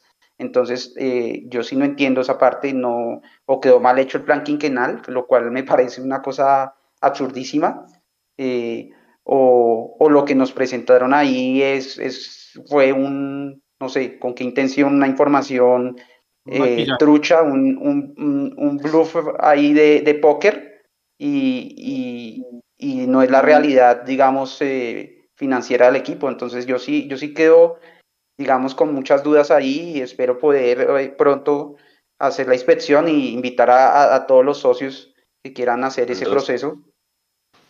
¿Cuándo la Desde ya se, el 16 de marzo. Eh, y desde ya se puede hacer la, la, inspección. Entonces, eh, invitarlos a eso. Es virtual de nuevo, sí. Mm, entiendo que pues por decreto eh, están cobijados. Podrían haberla hecho presencial, pero tenían la opción de hacerla virtual y supongo que, que para ellos es mucho más conveniente hacerla así. Entonces, vamos a ver, vamos a ver porque a mí ese tema sí me tiene bastante pensativo. ¿Cuándo va a ir Alvarito al derecho? Yo espero, espero poder ir la otra semana para el otro jueves poderles contar qué, encontré. Eso toca todavía reservando, reservando el, turno con un correo electrónico, ¿cierto? Sí, señor. Ok, ¿a quién hay que, para los socios que nos están viendo, a quién hay que mandarle el correo pidiendo la, la, cita? Espérenme, si quieres sigan y ya, le ya les doy el dato. Eso, es que muchos socios han preguntado lo mismo, que, ellos quieren hacer la inspección y yo sé que no es como llegar y hola, buena, soy socio y quiero hacer la inspección. Uno tiene que ir previamente a agendarse para ver si yo saco tiempo también y voy. Esa, esa pérdida me hecho de 4 mil millones simplemente da la razón que dependemos de taquillas y que por eso es la razón es por la que votan que hayan cuadrangulares, aunque no nos gusten. Son hartos y aburridos que me empleo, no te mencioné todo, pero hermano, los equipos del FPC la mayoría viven de taquillas. Y vea, con dos jugadores que vendimos, nos dio para dejarte tener una pérdida. El, pues, tampoco el correo es el correo es millonarios socios, millonarios socios, ahí hay doble S, arroba millonarios.com.co. Oiga, y uno escribe ahí y dice, hola, quiero, quiero hacer derecho a inspección y le dicen, bueno, tenemos disponible ta, ta, ta, ta, me imagino yo. ¿Sí? ¿Es así? Así, eh, sí, o puede una vez decir, quiero ir tal día, y le responderán, no, sí o no, tenemos tal día. Listo. Y hay otro, otro tema en esa, en esa asamblea entre los, entre los puntos está, bueno, el primero, que lo habíamos discutido por interno, lo de la junta directiva, que hay elección de junta este año, pero entiendo, Alvarito, que eso es por estatutos, que cada no sé cuántos años tiene que haber cambio de junta o reelección de junta y por eso lo hacen. Sí, sí, entiendo que es cada cuatro años y sí es, es por eso justamente. Listo. Y el otro es que hay capitalización. O sea, me imagino será la misma, la misma de, hola, yo soy Amber, te voy a dar una plata y me das más acciones, ¿cierto? Eh, a eso se refería. Al contrario, hola, soy Amber, te di una plata y hágame con acciones. Ah, hacer oficial, hacer oficial los préstamos del año pasado. Claro, así es. Así es. Ah, ok. 5.500 millones de pesos más o menos. 5.500 pasaditos. Entonces, el, el, el, correo es, millon, voy a ponerlo acá en el chat, millonariosocios arroba millonarios.com.co, ¿cierto? ¿En cuánto porcentaje tiene Amber ahorita? Eh, ¿Cuánto porcentaje es el de Amber ahorita, Alvarito? Más o menos 82% si la memoria no... vamos a estar por ahí en el 85, 86% en esta capitalización. Mm, más o menos, yo creo que un poco menos del 85%. Uh -huh. Toca mirar los préstamos, toca mirar los préstamos a ver cuánto fue. Eh, no, 5.500, eso sí ya está en la información relevante, ya eso, eso, ese, ese dato ya se tiene, son 5.500 millones de pesos. Préstamos. O sea, o sea, prestaron, prestaron lo que se vendió en jugadores, o más de lo que se vendió en jugadores, porque pues, claro. si eh, invertimos en dólares las sí. ventas, eh, las ventas de los jugadores se, se fueron los préstamos a Amber. Algo así es, ¿no? Pues como para... Algo más o menos. Es que... No financieros, pero sí, sí está desde este lado, ¿no? Claro, pues por eso es que hay, hay que saber vender jugadores, ¿no? Y creo que en, en eso no somos expertos. 5.574. Imagínense. Oiga, eh, hablando de correos, muchachos, a los abonados, porfa revisen su bandeja de no deseados porque ya llegó el correo confirmando que les van a, o nos van a dar la membresía de Millonarios FCTV para los abonados. Creo que es durante tres meses o aquí está que se acaba el semestre, leí yo. Que a mayo, creo que es, ¿no? O Alvarito. Que a mayo. Sí, tres, tres meses, meses. Entiendo que es. Tres meses. Marzo, abril y mayo. Para que vayan, para que vayan y activen el plazo hasta el, y, hasta el 7 de y hubo gente que y hubo gente que compró que compró también la suscripción siendo abonada y pregunté pregunté qué capaz qué pasaba con ellos, si se les extendía o qué y no me han dado respuesta todavía, pero cuando la tenga les cuento. Y otra buena noticia, numeraron la silletería del Campino, se escucharon de la semana pasada. Ya en Occidental Preferencial están las sillas numeradas. Están mal numeradas porque hay gente que tiene un abono que da para la escalera, pero al menos ya están numeradas, ya, ya no pueden pelear por los puestos. Es un problema para alguna gente, porque estuve leyendo que, por ejemplo, en Oriental, por el tema de las cámaras de Conmebol, les pusieron las cámaras en la silla de, en su silla de abonado y se quedaron, se quedaron sin silla. Sí, es cierto, es cierto. Lo que pasa es que Conmebol sí como tienes esas, esas exigencias y eso también hace parte de la, de la inexperiencia nuestra de jugar torneos internacionales. Pero ahí sí ya no es culpa Eso se da con el tiempo. Eh, sí, eso, es, eso se da con el tiempo. Eh, hace, ¿Contra quién fue? Creo que fue contra Always Ready en el partido de 2020, lo mismo. Conmebol, por exigencia, Conmebol tiene que poner una cámara en la parte central de Oriental. Donde se hace más o menos la iguarán. Y a esas personas les, les, les, les dijeron, ustedes en esta silla no se van a poder hacer este partido. Creo que lo reubicaron en ese momento. No sé cómo habrá pasado ahorita, pero sí, Sí, señores. Eh, hablando un poquito del tema de, de cosas de, del estadio y, y, y, ligándolo un poco con el doblete que hay el fin de semana, escuché que el vecino tuvieron problemas con eso porque el partido, eh, por ser clase C, bueno, el, el, más bajito, la apertura de puertas fue casi a la misma hora de que inició el partido de, de, de las mujeres. Entonces la gente que quiso ir a ver el, doble, el doblete se encontró con que eh, eh no podía entrar al estadio, sino hasta cuando eh, empezó el partido y entraron y de entrada pues se perdieron 10, 15 minutos del partido. ¿Sabemos si para este partido vamos, se puede llegar temprano para ver realmente el doblete o no, o no va a ser así? Sí se puede. Sí se puede, eh, la, los, la boletería no ha salido a la venta, rarísimo, no sé, voy a mirar en tu boleta. La boletería no ha salido a la venta, pero pues los abonados ya están listos, ya creo que ya van a poder empezar a descargar y con esa misma entrada van a poder eh, ver los dos. La única condición es que como hay dos horas de diferencia entre el final del, del primer partido y el inicio del otro, hay que buscar plan para esas dos horas, porque no se pueden salir. Dentro del estadio. Dentro del estadio. No se pueden salir. O sea, Entonces, no o sea, sé, son lleven seis uno, horas que uno lleven está dentro. Monopolio, qué sé yo, pero no se pueden Seis salir. horas. Sí, señor, seis horas Ah, dentro no dejan estadio. entrar, no dejan entrar el monopolio. No, busquen plan, llévense el celular cargado con Candy Crush, qué sé yo, pero no pueden salirse del estadio. Eso es lo un único. magazine bien cargado para ese día. y para que le ayude. Ah, tienen el magazine. Ah, pero el magazine se entrega es. Sí, el magazine no. se va a entregar es en la mitad. No, el maga- Bueno, sí, pueden. Hay, hay que buscar opciones, pero sí, esa es la única condición. Que si se van a salir y tratan de volver a entrar, ya el lector les va a decir que, que, no, que la boleta está usada. Entonces es lo Exacto. único. Pilas, pilas con eso.